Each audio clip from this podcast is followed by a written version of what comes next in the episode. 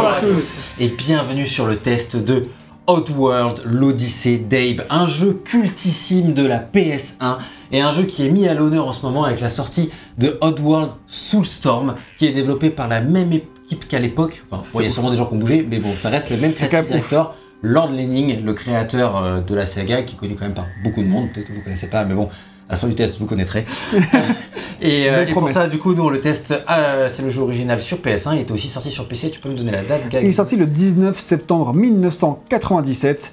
Et voilà, c'est une série qui est toujours active en 2021, 24 ans plus tard, sans changer de développeur. Et ça, Et ça, c'est quand bon. même dingue, ça arrive pas tout le temps. Euh, pour ce test, on va faire un gros tour euh, du jeu, bien sûr, mais aussi de ses aspirations, de son univers, parce que c'est un jeu qui avait beaucoup de choses à dire pour l'époque. Et on s'est appuyé sur pas mal de bouquins, euh, dont celui-là, qui est le The Art of Oddworld's Inhabitants, The First 10 Years, donc de 94 à 2004.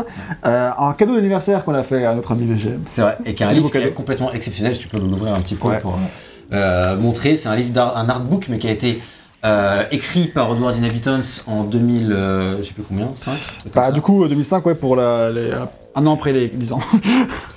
Euh, oui, voilà, parce que euh, Outward Inhabitants a été créé en 1994, c'est pour ça, même si le jeu est sorti en 97. yes. Et euh, donc, ça, c'est le premier livre, et le deuxième, c'est celui-là, Outward Abe's Origin, qui est un bouquin que j'ai kickstarté et qui est sorti en décembre 2019 et qui est à la fois un artbook et à la fois en même temps. euh, Il y a des entretiens de développeurs, dont au début il y a une cinquantaine, quarantaine, cinquantaine de pages sur une interview de Lord Lenning qui est complètement fascinante à lire euh, pour plein de raisons, euh, parce que bah, du coup c'est aussi euh, le vestige d'une époque et il raconte un peu sa vie et la vie de l'Amérique, parce que c'est un studio qui est américain, je l'ai pas dit à l'époque, et tout ce, tout ce qui mènera aux thématiques d'Oddworld, donc c'est vraiment passionnant. Et enfin, il y a une vidéo de Ars Ars Technica. Technica, euh, une vidéo de 3 heures. De 3 heures. Un peu comme ce test en fait. Hein. voilà. Pas de surprise quoi. une, une- une vidéo de 3 heures euh, qui est un entretien uniquement avec Lord Lenning et qui est passionnant parce qu'en plus du coup il sait raconter ses histoires. Euh, donc il y a des trucs là-dedans qui, qui sont en- sur la version vidéo, il y en a qui y sont pas inversement. Donc euh, c'est là-dessus qu'on s'appuie pour commencer ce test. Sachant que cette version euh, qu'on a offert, le- l'artbook que vous avez vu, The First 10 Years, c'est une édition limitée à 4000 exemplaires, donc oh, Ouais, c'est un livre qui est vraiment très rare et qui est vraiment euh, bah, Très cher. beau. Ça va entendu avec, hein, euh, et- et Heureusement, avec, euh, ton anniversaire n'a pas de prix si ce n'est 100 euros.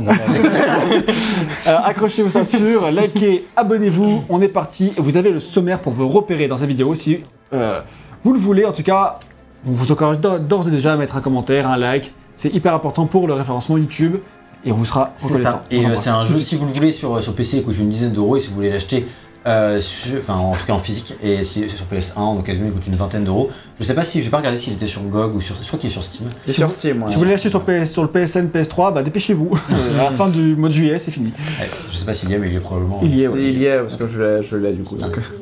Dépêchez-vous. Ouais, du coup, l'histoire d'Edward, elle commence par Lord Lenning. Donc, Lord Lenning, c'est vraiment le créateur emblématique de la série. C'est c'est le game director, en fait, comme on dit. À l'époque, ça se disait pas Creative director. Creative director et game director, oui, effectivement. C'était un- les deux, à l'époque, c'était pas. Juste directeur du coup. Ouais, voilà, c'est le directeur du En jeu. comme Kojima quoi. Kojima il est à la fois directeur, game director et creative director. Voilà, Bah, c'est un peu ça, c'est à cette époque-là où bah, les directeurs en fait ils, ils dirigeaient un peu toute la production. Euh, il est né en 1964, 64. voilà, donc euh, aux a- États-Unis, dans une famille assez pauvre où tout ne se passe pas très bien. Il dit lui-même, dans, on le cite, ses propres mots, traduit en français. Il dit Mes parents étaient probablement trop jeunes pour avoir des enfants. J'étais un enfant perturbé qui a grandi en Nouvelle-Angleterre, dans le froid. Le temps froid a une façon de s'infiltrer dans votre esprit, dans votre esprit et vous motiver. Ça craint d'être pauvre et d'avoir froid. je pense que ça on peut le dire. Euh, Est-ce que tu peux nous dire où c'est la Nouvelle-Angleterre, Pff, Alors là. La Nouvelle-Angleterre, ouais, c'est vague, c'est genre. euh, c'est Pas en haut euh, à droite? En haut à droite. On va voir, c'est le Non, je main. sais pas du tout, dans le euh, quoi. Ok. Bah, sais pas du tout, Ah, moi, ma géographie est, tu- le mec est catastrophique. Donc c'est Si tu. euh, aussi, Nouvelle-Angleterre, hein. c'est pas un état en fait, c'est juste. euh, C'est Ah, c'est c'est une une région. c'est- du coup, euh, si, c'est en- au Canada, je crois.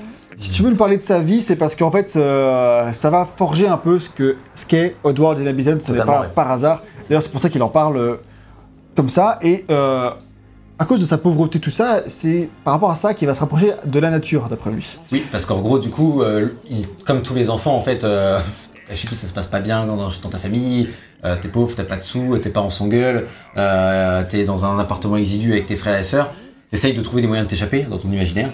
Ce qui est quand même relativement euh, classique. Et lui, là où il était en tout cas en Nouvelle-Angleterre, il, euh, il était proche de la nature, il y avait euh, des forêts, des rivières, etc. Et donc c'est, en fait, ça a été sa- son, échappatoire. ouais. son échappatoire, exactement. Donc euh, c'est des thématiques évidemment Ah, dit, nature très importantes dans Oddworld qu'on retrouvera plus tard. Et ça, dès son enfance, du coup, ça l'a forgé. Quoi. Il dit J'ai trouvé beaucoup de réconfort dans la nature, on était vraiment proche euh, de la nature en Nouvelle-Angleterre, et je pouvais aller dans les bois, vers les rivières et les ruisseaux, et tout ça était vraiment riche en vie. J'ai trouvé beaucoup de réconfort et beaucoup de réponses dans la nature que je ne pouvais pas trouver ailleurs.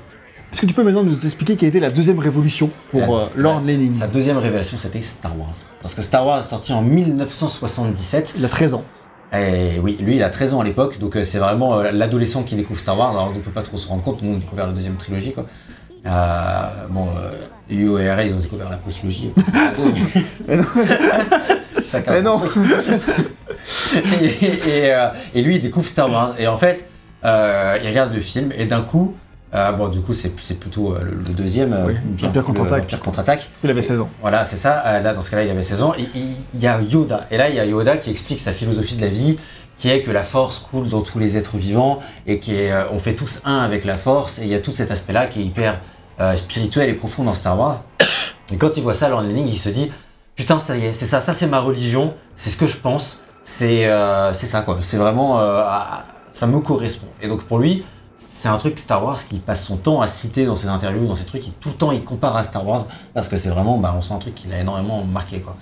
Il dit, à côté de la beauté de la nature, cependant, il y avait aussi des pluies d'acide qui tombaient tout autour de nous. Oh, what the fuck?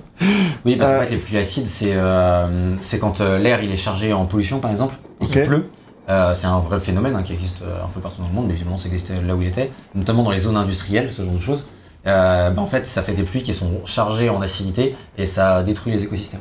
Wow. Et donc en fait là, ce qu'il dit, c'est que lui, euh, bah, dans- il y avait des, euh, des lacs qui étaient magnifiques là où il habitait, mais qu'après les pluies acides, t'as tous les poissons à terre qui étaient morts. Ouais, il dit, euh, c'est le plus beau lac que vous pouvez imaginer, mais il était clair comme du cristal, mais tous les poissons étaient morts à l'intérieur, quoi. Ce genre de choses a vraiment rongé mon âme.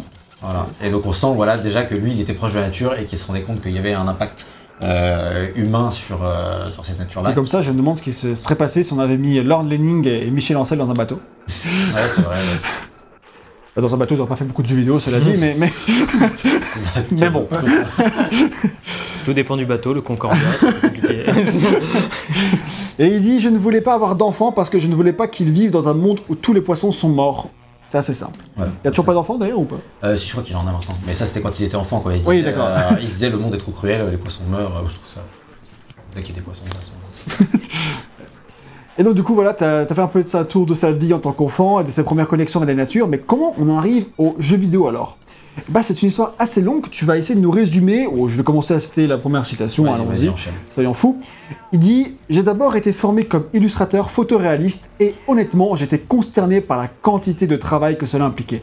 Vous passiez 100 heures pour achever une pièce pour laquelle vous seriez finalement payé 100 dollars. Wow, 1 dollar l'heure, hardcore. C'est pas ouf. 100 dollars et vous viviez seul dans un petit appartement à New York.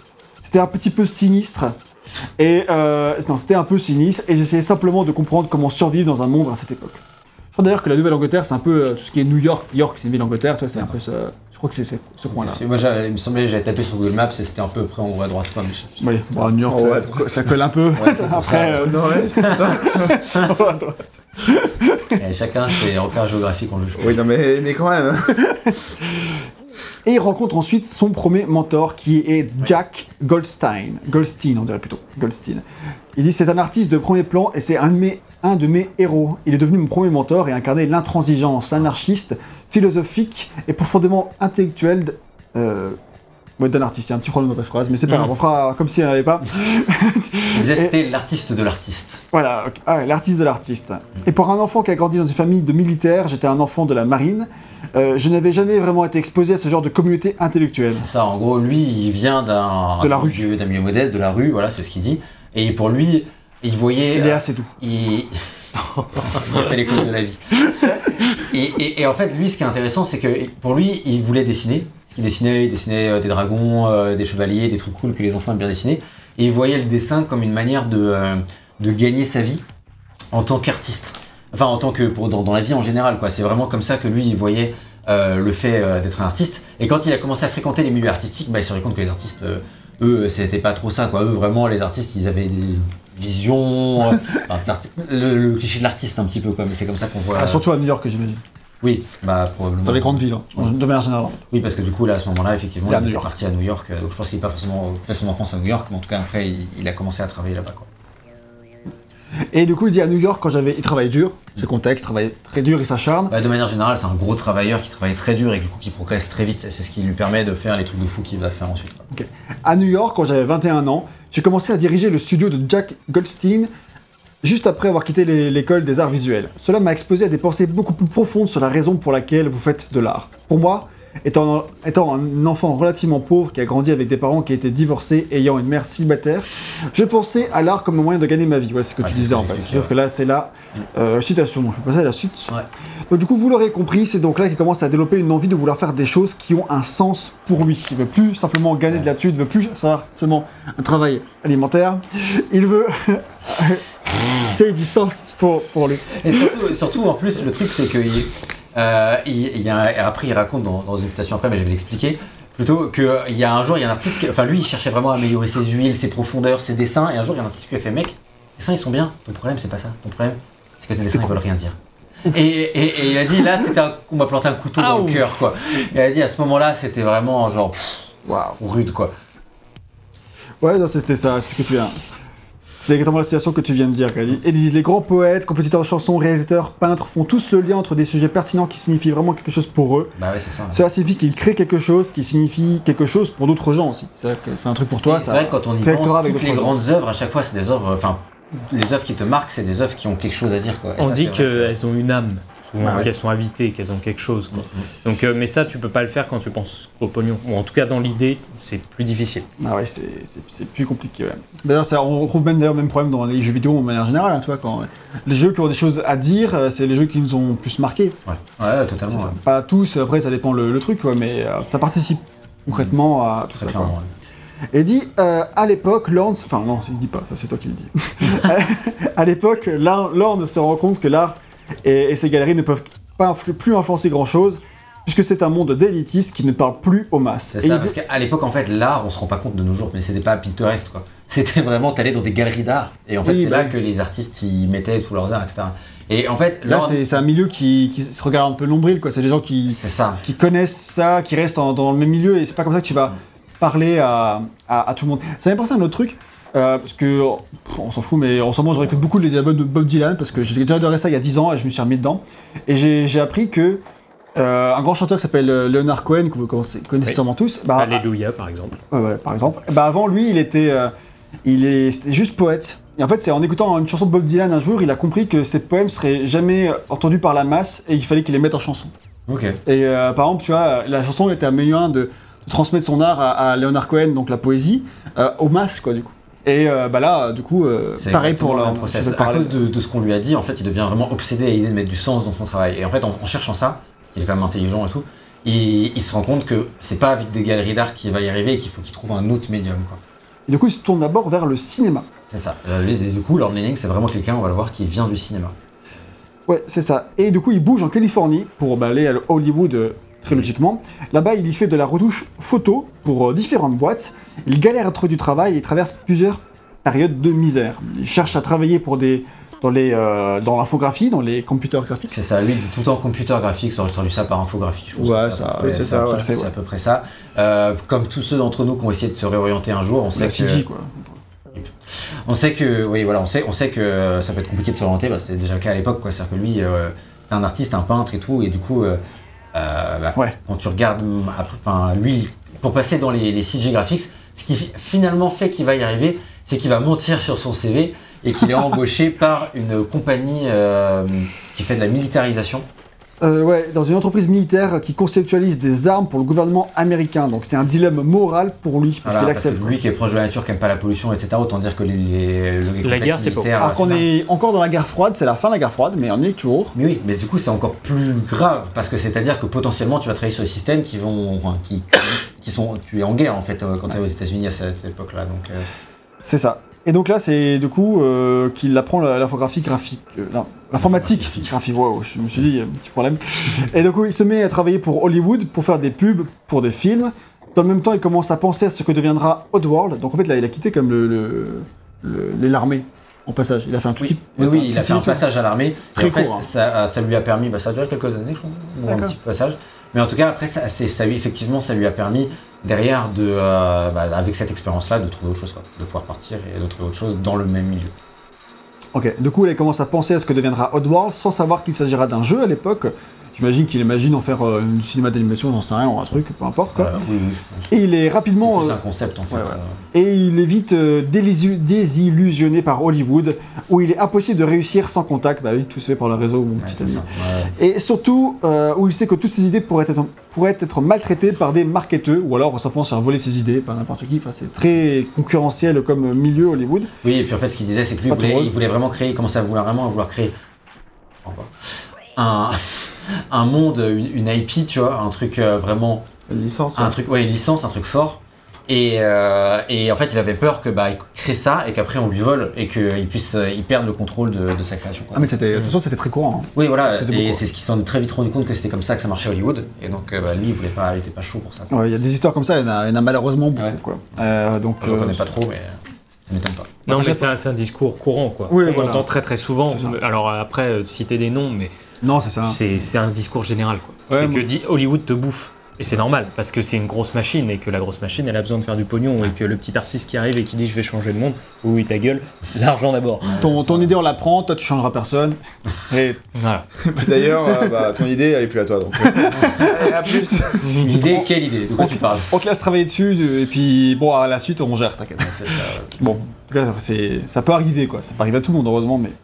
Donc, du coup, là, il se dit que euh, il pense que l'infographie et les effets spéciaux, donc tout ce qui est CGI, en fait, voilà, l'image 3D, Il quoi. pense que ça va révolutionner le monde. Il se dit, mais en fait, c'est génial, on n'a plus besoin d'acheter une voiture pour la faire exploser. On peut la faire en de, pour de faux. Et là, je pense qu'il avait quand même compris quelque chose parce qu'effectivement, de nos Que la jours- guerre, c'était pas si mal. Non, mais que le, tout ce qui est, dans, qui changer dans le cinéma, quoi. Ouais. Ouais. Même si de nos jours, on retourne pas mal à beaucoup faire exploser des trucs pour de vrai, parce que c'est quand même plus stylé. Au final, bah, pendant longtemps, on avait que des bah, Star Wars, tu vois. Un peu c'est lui ça. qui adorait Star Wars, euh, c'est la deuxième trilogie, euh, c'est tout sur un fond vert. hein. Bah, c'est ça. Donc, euh, alors que la première, c'était pas du tout. Donc là, rien que ça, ça montrait qu'effectivement, il avait euh, raison par rapport à ça. Et je sais pas, effectivement, c'était peut-être un peu avant-gardiste de penser ça dans les- années 80. Même si c'était quand même les débuts de la 3D dans le C'était le début, mais lui, en fait, il commençait vraiment à se rendre compte déjà de ça. Euh, là où d'autres euh, le voyaient pas du tout encore. Quoi. Ok. Il se met alors à dessiner des créatures marines préhistoriques du Crétacé sur son ordinateur Et il des ce genre de et il tente de les rendre les plus réalistes possibles. Et il, il dit des gens comme Ralph euh, McQuarrie, alors euh, c'est un des mecs qui euh, travaille sur Star Wars, et qui a conçu l'étoile de la mort de Star Wars, les Stormtroopers et Dark Vador, donc Donc le mec, c'est pas un petit designer, quoi. petit CV quoi. Voilà. Euh, ces mecs-là venaient euh, et regardaient les images que je créais. Waouh. Sid Mead, le concepteur de la production de Blade Runner, était également intéressé. Pour moi, ce sont les plus grands designers de production de l'histoire du cinéma.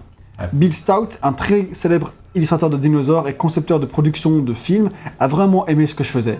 Il lui expliquait qu'il avait du mal à faire certaines choses et qu'il était curieux de savoir comment j'obtenais certains des effets que j'avais sur mon ordinateur. Ça, lui, il faisait ça sur ordinateur et les, les gens, tu vois, pour ça que c'est vraiment, vraiment le début, ils viennent le voir, il fait, mais ils font, mais c'est super beau, le rendu il est top, euh, euh, comment ça fonctionne, parce qu'ils ils connaissent pas, ils comprennent pas en fait, enfin, ou pas, Pas c'est le début quoi, tu vois. donc, Ouais, euh, c'est ça, c'est l'évolution de la 3D au début c'est où c'est exponentiel parce qu'on découvre un truc et ça y est, tu commences à avoir des outils et t'en as forcément qui intègrent plus vite certaines choses. ouais. Et vraisemblablement, lui c'était le cas, donc les autres euh, viennent toquer à la porte. Ah bah ouais. Là, on est euh, dans la fin des années 80, quoi. coup. Donc en fait, là, tu vois déjà, à, faire une petite pause sur son histoire, Lord Lanning, c'est pas du tout le dev qui est parti de rien, qui a commencé à coder dans sa cave et qui euh, Oui, c'est vrai. et qui est devenu euh, voilà, qui Parcours, euh, histoire de, de- comme Naughty Dog, hein, Oui, par euh, exemple, ou plein d'autres histoires des, des années 90. C'est un parcours qui est complètement différent et C'est vrai. qui est vraiment atypique pour le coup. Faut pas oublier que beaucoup de ces histoires sont surtout inventées pour euh, entretenir le rêve américain. Il y a beaucoup de trucs où c'est complètement faux. Tu sais, Bill Gates a commencé Windows Ah oui. euh, dans son garage. Ah, oui, dire le- il avait juste 100 000 dollars de ses parents Après, on aussi. parlait. mais bon. Là, ce qu'il disait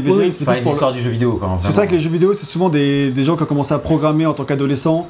Ils ont commencé à faire des petits jeux, ces petits jeux, euh, les années 80. Oui, oui, bien sûr. Les Mais petits jeux ont été édités par tel euh, éditeur et du coup, ils ont fait des sous, ça crée C'était le cas pour Doom par exemple, hein, tu vois, Oui, Romero qui a commencé euh, dans sa cave, etc. Mais euh, voilà, c'est ce genre d'histoire, si c'est courant dans le jeu vidéo, en général, c'est quand même souvent une très belle narration. ouais. euh, Non, c'est sûr. Et de toute façon, ça n'est plus tout le cas. Enfin, si, c'est. Disons que ceux qui feront encore des grands jeux aujourd'hui, ils ont commencé à, à s'y mettre tôt, mais c'est plus du tout comme euh, les success stories de, de l'époque. Le monde Non, c'est a euh, changé. Et du coup, en fait, c'était pas la fin des années 80, parce qu'il dit que c'était 90, 91. C'est plus trop. Donc, quand même, euh, début des années 90, là où euh, le cinéma allait de plus en plus mettre de la 3D. À la fin des années 90, t'as quand même Matrix, euh, Ouais. Star Wars. Ouais, ouais, c'était vraiment. euh, quand ils voyaient que ça allait se déclencher, c'était vraiment le moment, quoi. Et à l'époque, il ne s'intéresse pas aux jeux vidéo, mais sauf à l'arcade. Un tout petit peu, il aimait l'arcade. Il dit J'étais intéressé par les salles d'arcade, cependant, euh, parce que c'était un bon endroit pour essayer d'avoir des filles. ah bon? Sérieux? Alors, Chelou, en fait, euh, en fait, C'est pas, euh, je bah non, parce qu'en fait, si les bornes arcade étaient jouables à deux, en fait, euh, les, les- les filles allaient visiblement beaucoup aussi dans Ah les, oui, dans les salles date. d'arcade. Non, pas en date. C'était pour rencontrer vraiment. Donc, Ah ouais. en fait, en gros, les, a priori, euh, moi j'étais assez, étonné aussi.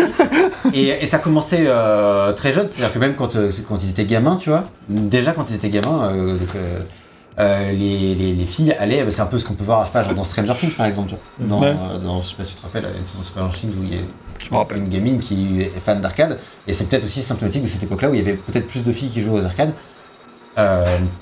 Les jeux vidéo, c'était idéal pour choper. et euh, c'est ma traduction en fait. Meaning. Mais du coup, lui, il disait que c'est vrai que il, en fait, il y a deux raisons pour lesquelles euh, il faisait du, du- il s'intéressait à l'arcade. C'était pour rencontrer des filles et parce que quand il était euh, plus jeune et euh, toujours pauvre et qu'il avait froid, il s'arrêtait dans le restaurant routier pour jouer aux jeux d'arcade parce qu'il faisait chaud et que qu'il restait là jusqu'à ce qu'il se fasse têche par les, les mecs. Ah, c'est marrant ça. Ouais, donc c'était vraiment euh, voilà. Après, il y a son père qui bossait à ColecoVision aussi a priori, mais euh, mais c'était pas le, il n'y avait pas un amour fou pour le jeu vidéo. Ce qui est amusant, c'est que dans un documentaire d'époque qui date de 97, il disait j'ai toujours adoré les jeux vidéo. Et euh, là Ah, maintenant dans bon, ses interviews plus récentes, ça, ça semble un peu plus honnête, tu vois.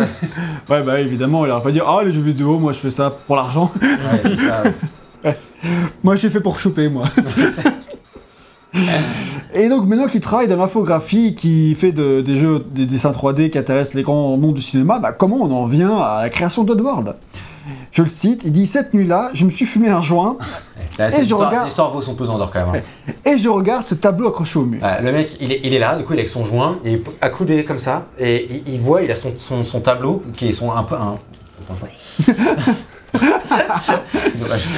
C'est un plésiosaure géant, il est là, et il est, il est en train de se dire Hmm, comment je fais pour que ce truc.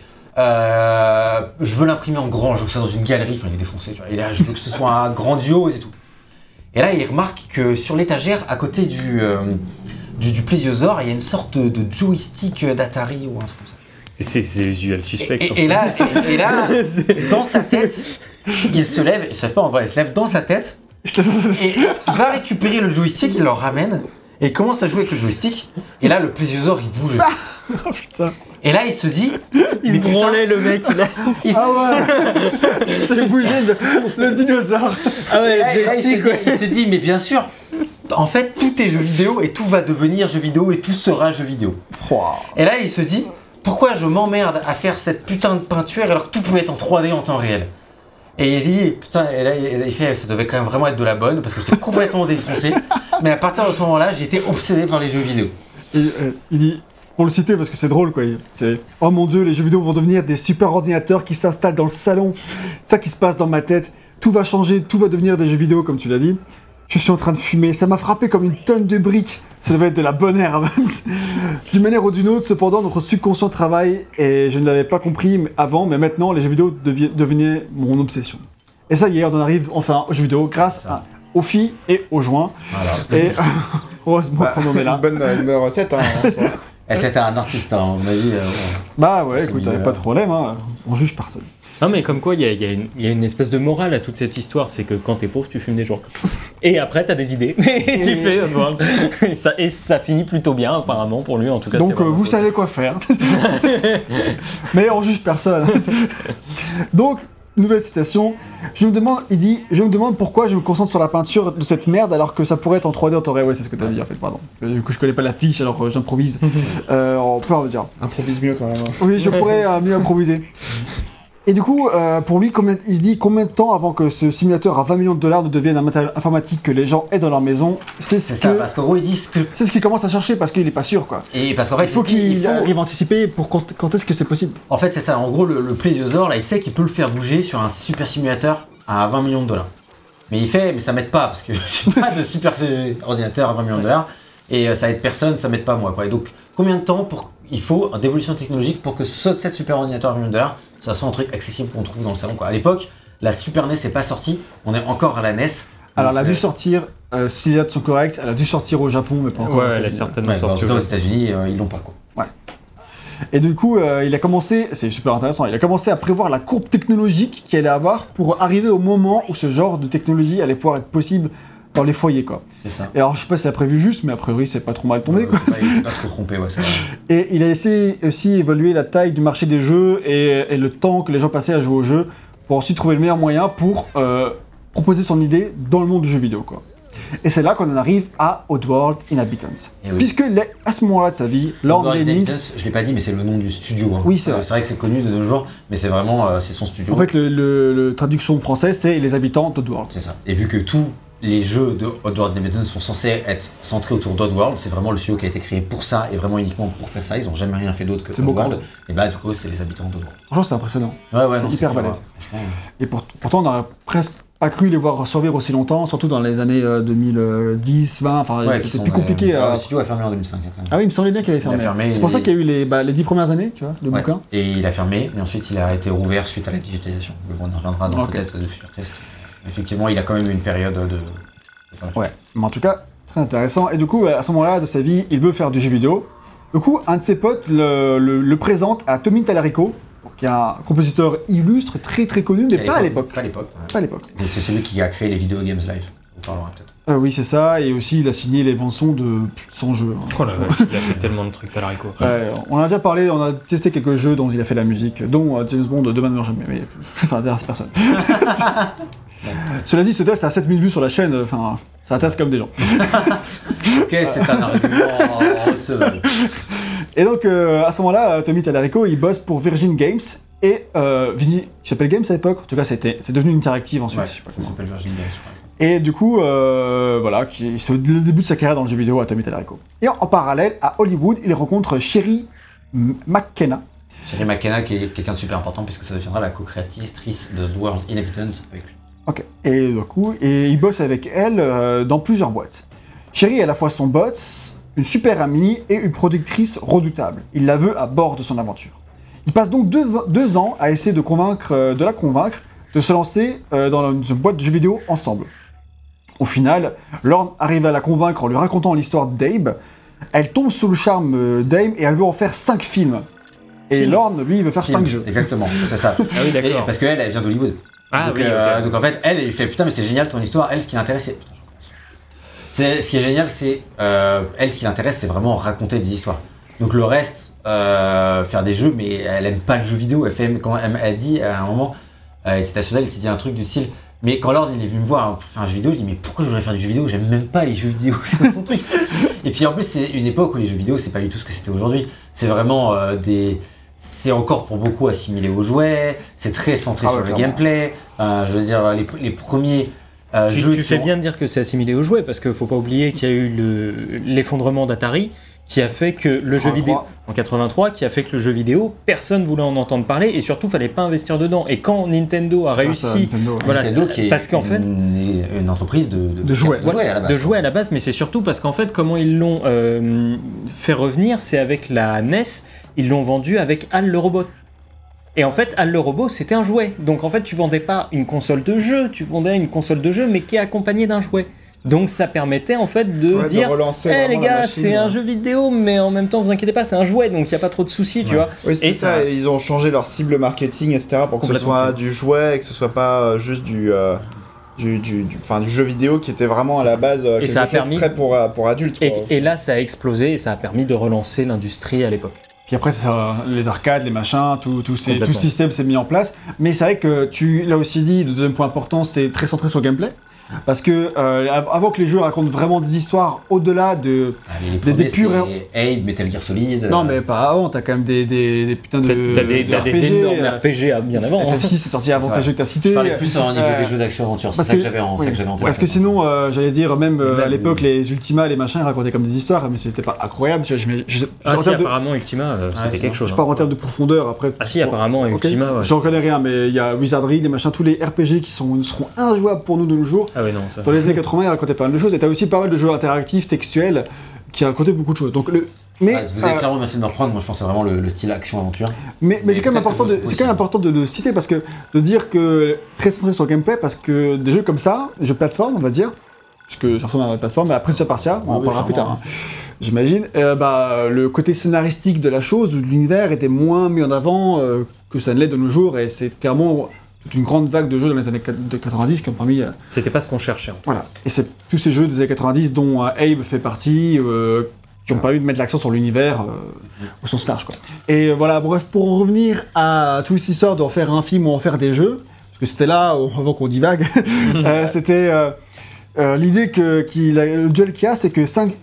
Je sais pas qui est-ce qui dit ça, j'imagine que c'est Lorne. Ouais. Il dit 5 films vont nous coûter au moins 500 millions de dollars. Et qui va nous donner 500 millions de dollars? C'est pas possible. Personne. Ouais, de manière générale, les gens pour donner 500 millions de dollars, Oui, c'est chaud. pas forcément chaud quoi. Sauf si c'est les rois du pétrole et qui sont en Arabie Saoudite. Maintenant, c'est plus les rois du pétrole, on dit euh, Elon Musk euh, et Ah euh, Jeff ouais. Bezos. D'ailleurs, Oh putain, pas vu venir celle-là. Eh, non, non. ouais, ça me fait penser à un truc de, dans, les, dans, les contre dans les dans les dans les problématiques euh, du moment là sur lesquelles ils étaient en train d'é- euh, d'étudier. Putain, Lord. Euh, en gros, il y avait les problématiques, et notamment, ils réfléchissaient vraiment beaucoup au CD. Quand est-ce qu'on va être débarrassé euh, du, du- de, des cartouches pour Ouais, bah, enfin arriver à la puissance du CD Parce que pour ce qu'on a besoin de faire, un truc un peu cinématographique et tout, on va avoir besoin de la puissance du CD. Et un, un- un- une des grosses problématiques qu'il y avait sur, à l'époque sur, pour le CD, c'était les CD, ils lisaient pas assez vite les données. Comment faire pour que les CD lisent assez vite les données pour que ça puisse être utilisable, notamment dans le jeu vidéo? Et, Et là, euh, Elon Musk. et là, le mec qui a été embauché pour résoudre ce problème-là, c'était Elon Musk, et c'était un de ses non. premiers boulots aussi. Mais non. Ah, c'est un, des trucs- un des premiers trucs qu'il a fait, c'était ça. voilà. Le monde est petit. C'est Donc, euh, bon, après, lui, je pense pas qu'il a rencontré spécialement Elon Musk, mais en tout cas, il, il- il baignait dans ce truc-là où euh, ce, ce mec-là, qui était pas du tout connu à l'époque, a résolu ce problème-là euh, pour une boîte qu'il avait, qu'il avait, embauché. Quoi. ah, c'est marrant. Voilà. C'est barre. Qui rencontre une voilà. Ouais, bah, je- Et écoute, qui, bah, à cette époque-là, il pouvait pas prêter 500 millions de dollars euh, Elon Musk, malheureusement.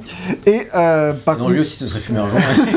ah ouais il s'en Ah, fume. il- s'en est il déjà fumé, hein. ouais. il s'en fume, t'inquiète. Et euh, du coup, par contre, Lorne, il continue et dit Mais on pourrait avoir 25 millions de dollars pour faire 5 jeux à 5 millions C'est déjà pas jeux. mal, tu vois. Lorne, c'est le genre de mec qui peut penser, qui pense qu'il peut lever 25 millions de dollars. Donc c'est pas euh, une cave. hein. C'est- Oui, bah, parce qu'en fait, sa carrière en infographie elle a l'air de bien marcher quand il est Oui, bien. à ce, à ce stade-là, Il était bon. Oui, il a un petit nom et derrière, tu sais, sur LinkedIn, il a les mecs qui font non, Ah, super boulot, t'as- tu vu, vu les mecs qui viennent le voir, Ouais, c'est oui, pas- des banques. Quoi.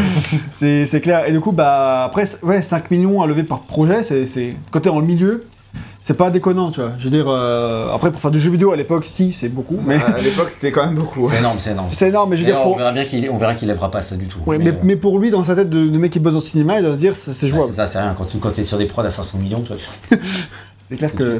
Oh, je sais pas si on faisait. Ouais, ça Non, à l'époque, tu, tu faisais pas des prods à 500 millions. Ah, Non, euh, c'est pour 5 films. Donc, faire. euh, Donc 100 oui, millions, même 100 millions de films, c'est beaucoup pour l'époque. hein. Ouais. Ouais. Ah, ouais. leur truc. Ouais, après, faut pas oublier, il y a l'inflation aussi, tout ça pendant C'est c'est vrai. Change. Euh, faut garder ça en tête. Du coup, il dit l'industrie des jeux vidéo ne, ne sait pas encore faire de grosses productions, ils ne savent pas manager 150 personnes dans une équipe, mais nous, on sait le faire, on va faire ça. Idem pour les beaux graphismes, ils savent pas faire ça, mais nous, on sait faire ça. Et une fois qu'on aura sorti nos 5 jeux, on pourra faire 5 films. Waouh. Alors, euh, là, pour l'instant, ils ont sorti un seul. Et euh, alors, vous voyez le test, le deuxième, c'est Soulstorm. Du coup. Attends, quoi Hein Ouais. Le deuxième, non, non, le deuxième de la quintologie, de la fameuse quintologie des 5 jeux qui veulent sortir. Ah ouais Les autres, c'est que des spin-offs. Ah oui, c'est- oui parce que c'est l'histoire d'Ape, quoi. Et euh, du coup, euh, Parce qu'après, du oui, coup euh, les 5 films ont real time, quoi. Ouais, ça. Et bon, du coup, la chérie, elle lui répond, mais t'es taré À ce stade-là de, de l'histoire. Du coup, bah voilà, heureusement, comme tu l'as dit, elle aimait pas les jeux vidéo, mais bon, elle aimait bien lui, donc euh, ça allait. Elle a dit, mais en tout cas, ce que j'aime, c'est les bonnes histoires. Laure m'a convaincu que les jeux vidéo pouvaient être un bon moyen d'atteindre les gens, de leur montrer qu'il y a de différentes manières d'aborder les challenges de nos vies quotidiennes. Voilà ce qui m'a attiré. Et elle a dit, ok, si et seulement si Lorne trouve l'argent. En gros, elle est persuadée qu'il trouvera pas l'argent, de toute façon, parce que qui va le financer, tu vois, je veux dire, personne. enfin, Lorne dit que euh, il avait calculé qu'il leur fallait environ 3,5 millions de dollars. Ça. Et il a dit, pour commencer. Et là, j'appelle chérie et je lui explique que j'ai trouvé l'argent. Elle était comme, oh putain de merde, je lui ai promis que je le ferais et maintenant je dois le faire. Bah, Et- c'est- les demandes impossibles, franchement. Si j'attends ça, est-ce que tu le fais? Ouais. Merde. Oh putain, je suis engagé? Oh fuck. Alors, elle a pris la route et euh, nous avons fondé Oddworld Inhabitants ensemble en 1994. Et donc, euh, c'est Ah, créé en Quelle septembre, belle année. euh, c'est créé en septembre 94, soit un mois avant Naxi. Eh C'est oui. important de, citer. Voilà. C'est ça. Il n'est pas sur ce test, mais on Ça veut dire deux mois après moi. Je le rappelle aussi, hein, il n'y a pas que Naxi. Trois mois, hein. trois mois après. Septembre, mec. Septembre, ah oui. Putain, je le voyais plutôt Naxi. Étrange. Eh, beaucoup d'écart entre ces deux hommes. Et bah, j'ai la flemme de compter pour toi. Ouais. Trop loin. là. C'est vrai que 9 moins 3, c'est très difficile. 6. Non, c'est pas très grave. Écoute, je le faisais, je le faisais à la mano, pas, pas Ah, avec des Pas à la tête On peut dire ça comme ça. Donc du coup, comment on fait pour obtenir 3,5 millions de dollars pour faire un jeu quand on en a jamais fait et quand on a zéro antécédent? Eh ben, Lord, il arrive à convaincre les investisseurs en leur disant qu'il sait gérer de, bonnes pro- de grosses productions et que le jeu vidéo allait, dé- allait passer de, la, de 16 bits à 32 bits et donc ça allait exploser. Logique. Ceci dit, il s'est pas trompé. Bon, il s'est pas trompé. hein. Et les investisseurs, ils disent réalisez-vous qu'il va falloir vendre au moins un million de, de jeux pour que ce soit rentable Et Lord fait ouais, bien sûr. les investisseurs, ils font euh, mais vous n'avez jamais fait de jeu auparavant et vous allez en vendre un million. Et Lord, il fait euh, Oui. ouais. et si je pensais Vous que êtes défoncé vous avez pas vu mon gros pétosaurus qui est derrière moi Et, Regardez mon joystick là. Ah merde. et si je pensais que ça ne serait pas le cas, je ne serais pas en train de vous demander de l'argent. Et là, ils disent, euh, ok, bon bah... Non, ils disent d'abord tous non. Ils disent d'abord tous non, les investisseurs, ou les éditeurs. Non, en trop. fait, en gros, les, les- oui, d'abord, ils, ils cherchent un éditeur et tous, les, tous les éditeurs disent non. Vraiment, absolument tous. Ils disent non, mais enfin, voilà, c'est qu'ils se clochardent, quoi. tu vois. Alors là, pour les, pour les convaincre, il faut, faut plus que ça, tu vois. C'est. euh, Bah ça, là, ça fait un peu Charlot, quoi. Tu vois, c'est le mec qui arrive. Bon, écoutez, les gars, je vais vous rendre millionnaire. C'est, c'est, c'est un- on, on va faire une entreprise en forme de pyramide. C'est ça, les éditeurs, euh, les éditeurs ils, ils mordent pas du tout à l'hameçon. Et finalement, ils finissent Mais par. c'est vous l'histoire de Peter Moline. c'est ça. Ils finissent par. euh, euh, si vous la connaissez pas, faut lire le livre de gag Netflix. Oula. Quoi Un rapport entre Peter Molineux et... Tu racontes une partie Non, non, Peter. Dans Ça, le livre d'Harry Harry Potter, pas dans le il y a d'autres livres sur Peter que je apportent- pas lu ton livre. Et puis il y a un livre de, sur Peter Molineux, effectivement, qui, qui, qui sera vachement plus... qui est un peu plus, un peu plus précis sur le ça. sujet. J'imagine. Mais c'est mieux de lire le livre de gag. Et écoute, je veux pas te contredire. Voilà. Vas-y, continue. Et euh, je sais plus ce que je disais. Tu disais les éditeurs, ils ont tous dit non. parce Oui, que et du coup, finalement, ils ont trouvé de l'argent auprès des venture capital, c'est les capital risque, je crois que c'est Oui, c'est ça. Et, euh, et en gros, un capital risque, euh, pour ceux qui savent pas, c'est euh, ceux qui, c'est des gens qui ont beaucoup d'argent, qui cherchent à l'investir et euh, qui se demandent. En fait, ils cherchent les bonnes affaires, quoi. Ils cherchent le prochain Elon Musk, le prochain truc comme ça. Et euh, C'est un peu des business angels, quoi. euh, ouais, mais, Mais sauf- Ouais. Pas Alors, je sais, je sais pas ce que c'est exactement une business angel, je saurais pas, je connais pas la définition, donc je pourrais pas trop te dire. Mais en tout cas, là, ce qui est sûr, c'est que c'est euh, ce qu'ils veulent vraiment faire les. euh. Ce qui- ces mecs-là, c'est euh, ils veulent trouver les bons plans en investissement pour pouvoir investir maintenant et récupérer plein d'argent très rapidement derrière. C'est ce qu'ils font, c'est ça, parce que c'est ça les capital risques. Sauf que tu as toujours le risque que ça ne rapporte rien. en fait. Oui, Ça, c'est pour ça que c'est... Et, euh, et ils finissent par trouver un fonds qui, euh, qui veut bien. Ouais, je pense que tu peux- si tu peux m'aider. Euh, bah, bah, bah, alors, du coup, le- la station suivante, euh, je sais pas si on est au bon endroit, on va faire comme Ouais, ça. endroit. Euh, il faut se rappeler que nous n'étions pas trois gars dans un autre garage, passant nos week-ends ensemble pour créer une démo. Nous avions déjà levé des millions de dollars au capital risque, donc euh, comment, je sais pas en fait. Et, nous, ils ne vous donnent pas de l'argent parce qu'ils ont du cœur et le désir de voir des jeux, ils veulent juste en tirer un bénéfice et l'investissement. Et lorsqu'il quitte le, le cinéma pour faire du jeu vidéo, les gens pensent qu'il est fou et qu'il met fin à une carrière prometteuse. Et- mais lui, il voit le jeu vidéo comme un potentiel et il ne le voit pas comme des jouets, comme tu le disais totalement. C'est ça. Et là, on passe à la phase de recrutement. Je pense qu'on a terminé du coup sur les. Bah, je pense que t'as dû zapper une ligne. non, bah non, non, euh, c'est. J'ai tout dit. hein, sur ça. Non, mais alors, bah, pendant que tu recherches, en fait, le capital à risque, comment ça fonctionne C'est-à-dire que ils vont, donner, ils vont avoir une certaine somme d'argent, donc là, mettons 35 millions. Donc ça veut dire qu'ils vont donner 3,5 millions à 10 personnes. Et en fait, le but, et c'est un peu la même chose dans l'édition et dans les livres, c'est que quand tu investis sur ces mecs-là, t'espères qu'il y en a un qui va faire qui va exploser. Et en fait, Ouais. si ce mec-là explose, tu rentres euh, dans Tu- tes tu investissements, quoi. Tu rentres, Ouais, euh, t'es t'es dans tes frais, pardon. Voilà, tu rentres dans tes frais. Et donc à ce moment-là, pour eux, c'est rentable. Bon, le fait est que ça marche pas toujours, mais l'idée de base, c'est voilà, on va mettre toujours un peu moins d'argent sur beaucoup de monde. Et s'il y en a un chez qui ça prend, c'est génial parce qu'on a notre retour sur investissement. Et euh, c'est pareil actuellement, notamment, bah, comme je le disais, dans l'édition de bouquins, et ça, fait pas mal jaser les associations. Mais, euh, mais voilà, c'est pas, pas nouveau. C'est un peu bâtard comme, euh, comme façon de penser, mais c'est la, façon dont ça fonctionne. Effectivement. Effectivement, tu de pas rien oublier, Gag Malicious, c'est ce que j'avais pas mis dans la fiche, on va pas s'étaler. Mais en gros, c'est juste qu'ils ont trouvé quelqu'un qui, leur, qui ont décidé de leur faire confiance. Et il y a eu un peu toute une bataille avec ce mec-là parce qu'il voulait 51% de la boîte. Et, euh, et, et- et voilà. 51 Ils voulaient 51% de la boîte pour pouvoir faire ce qu'ils voulaient. Et en fait, ils étaient assistés par un avocat, eux, ils y connaissaient rien. Et euh, c'est assez amusant la manière dont ils racontent l'histoire parce que, en gros, euh, il- le mec il dit non, ne vous inquiétez pas, vous aurez, 5, euh, vous aurez 49%, mais vous garderez le contrôle sur la licence. Et son avocat il disait, gros, si t'acceptes ça, t'auras pas le contrôle. Et, et, et le mec il était là en face, non, non, vous inquiétez pas, vous avez 49% et le contrôle. Et l'avocat il était là, gars, vous avez 49%, vous n'avez pas le contrôle. c'est comme ça que ça marche, tu vois. Oui, bah oui, c'est, vraiment- t'es, t'es minoritaire. Oui, oui, C'était vraiment ça, et du coup je trouvais ça euh, vraiment drôle. Et finalement, du coup, ils font bon bah, du coup, on n'a pas de deal, et au moment de pas. Du coup, ils font bon bah, non, on peut pas. Du coup, ils s'en vont, et ils font bon, allez, écoutez, je vous donne les 51%, parce que le mec était, était quand même méga chaud a priori. euh, Ok. euh, il a été très convaincu par euh, toutes les études que Lord il a fait, les études de marché, etc., ce genre de truc. Et donc, euh, lui, il pensait vraiment qu'il y avait un potentiel. Bon, on verra après que ça se passe pas très bien. Bon, ensuite, il faut passer à une phase de recrutement. Parce que tu ne fais pas un jeu vidéo à 3. Oui. Même si t'as 3,5 millions de dollars. Il faut faire. euh, T'es deux, ouais. et du coup, bah, tes, euh, tes 3,5 millions de dollars, ils à justement recruter des gens. Donc on y arrive, et euh, dès le début, Lord cherche un brillant production designer. C'est ça, ça, c'est un truc qui vient du cinéma, parce que c'est pas un truc qui existe encore de nos jours. hein. Ouais, Euh, ça- Euh, et euh, et c'est ceux dont il parlait, comme le- les mecs, j'ai oublié son nom tout à l'heure, mais celui qui avait bossé sur Star Wars.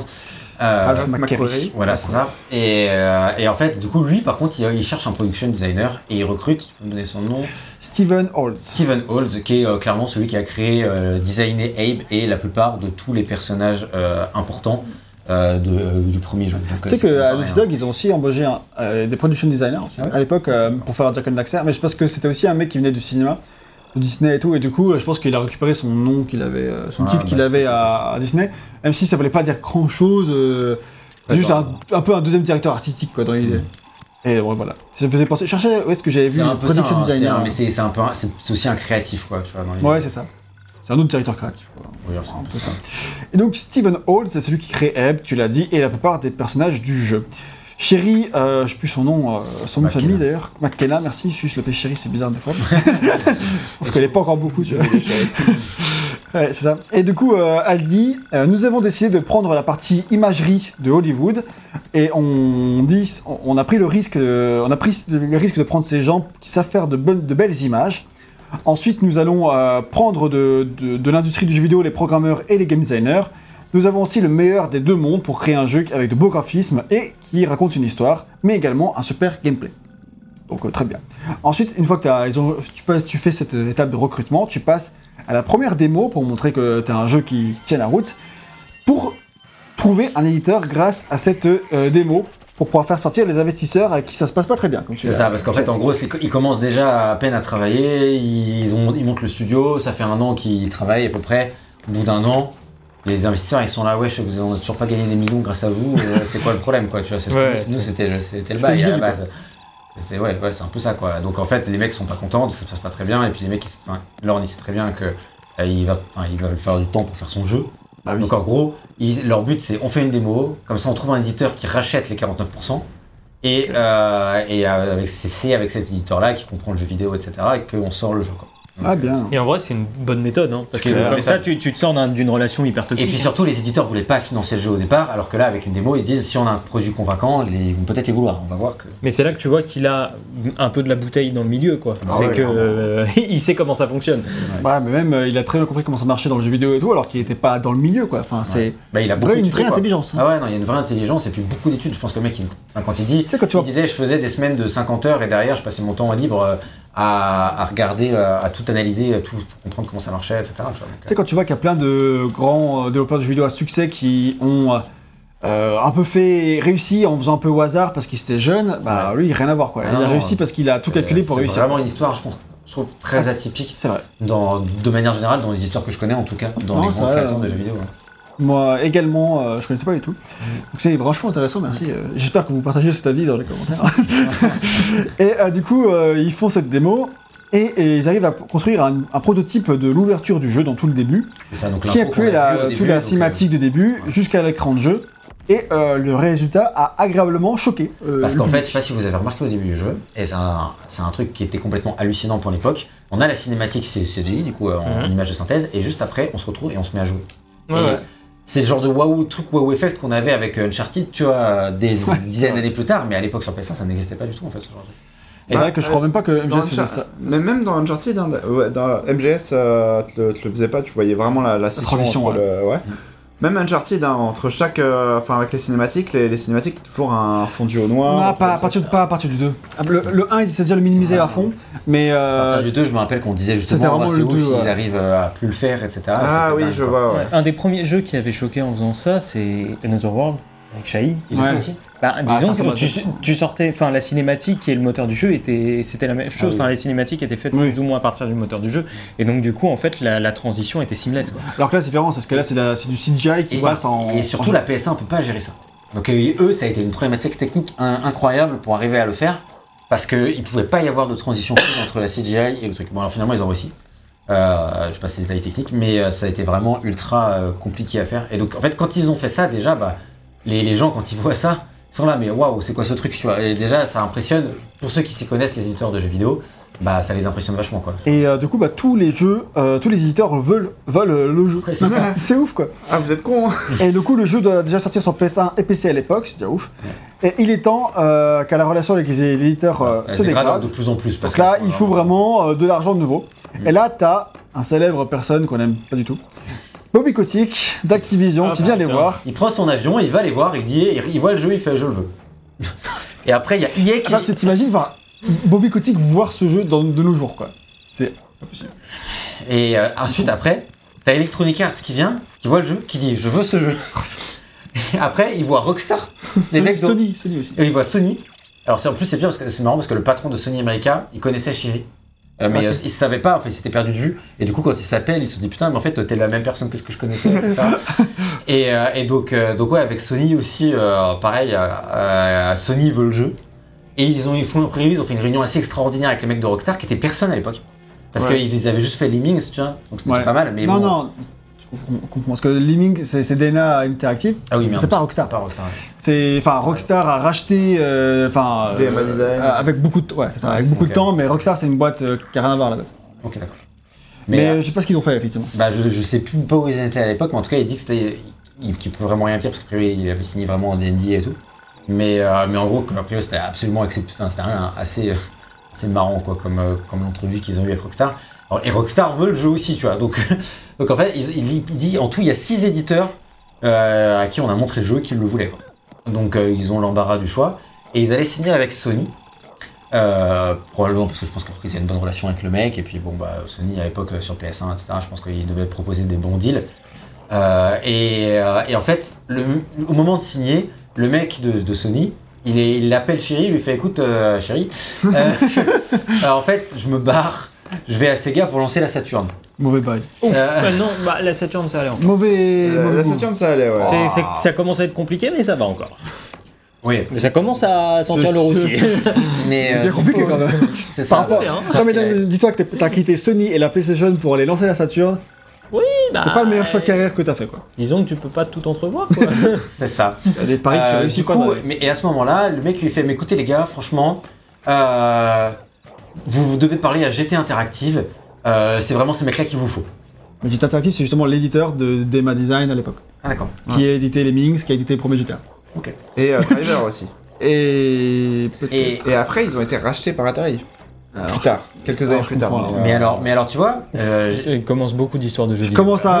à- peut-être là, on mélange des trucs, on va peut-être pas s'aventurer sur le détail. En, tout cas, moi je sais que GT Interactive a été ra- racheté par Atari par la suite, etc. Et que du coup, euh, c'est pour ça que Driver est devenu une licence Atari, etc. etc. Enfin, je bon. l'ai dit, mais non, c'est une licence, une licence Ubisoft.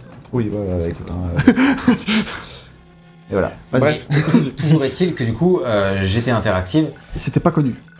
C'était pas euh, connu du tout. C'était par des- rapport à Sony, euh, Non, non, c'était euh, c'était personne. Rockstar, Et en gros, eux, ils font, mais c'est qui était interactif, ils viennent de Games, commencer. Activision. Et mais ils vont leur parler quand même du coup et en fait ils se rendent compte que bah, c'est déjà ça vient de commencer mais que c'est déjà vraiment beaucoup dans le game. Euh, ils sont très bien financés, c'est dirigé par un mec qui vient du cinéma. Euh, a priori, comprend très bien Hollywood. Très bien Hollywood et qui du coup il- en fait, un truc qui a marqué Lorne, c'est qu'il dit à l'époque, euh, moi je disais aux éditeurs que j'étais le directeur du jeu, c'était là le directeur. Euh, Enfin, comment ça Ils font, ils font, euh, ils font, bah je suis directeur. Il fait, mais en gros, du coup, euh, t'es, ah, tu, t'es artiste. Ils font, bah non, je suis directeur. Il fait, mais du coup, tu codes.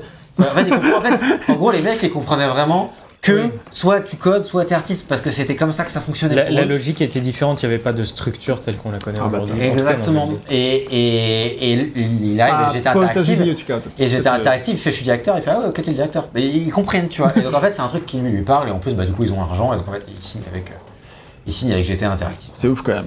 C'est ça. Et c'est au final une équipe d'une soixantaine de personnes qui travaillera sur le jeu et c'est déjà énorme pour l'époque.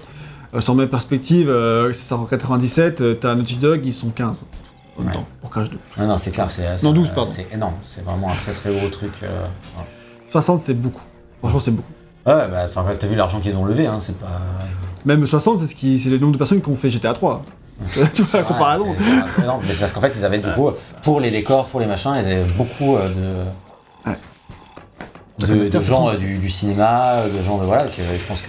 Donc du coup voilà, euh, Enfin, une belle histoire. Dexter c'était 30 personnes, mais ils travaillent tous comme 60, hein, donc. euh, C'est pas faux, mais c'est la vie, on s'est pas dit qu'ils ont pas travaillé comme 60. Euh, enfin, non.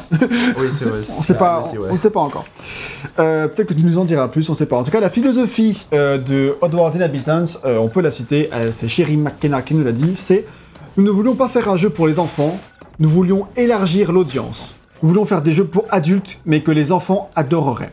Et Oddworld est donc le premier épisode.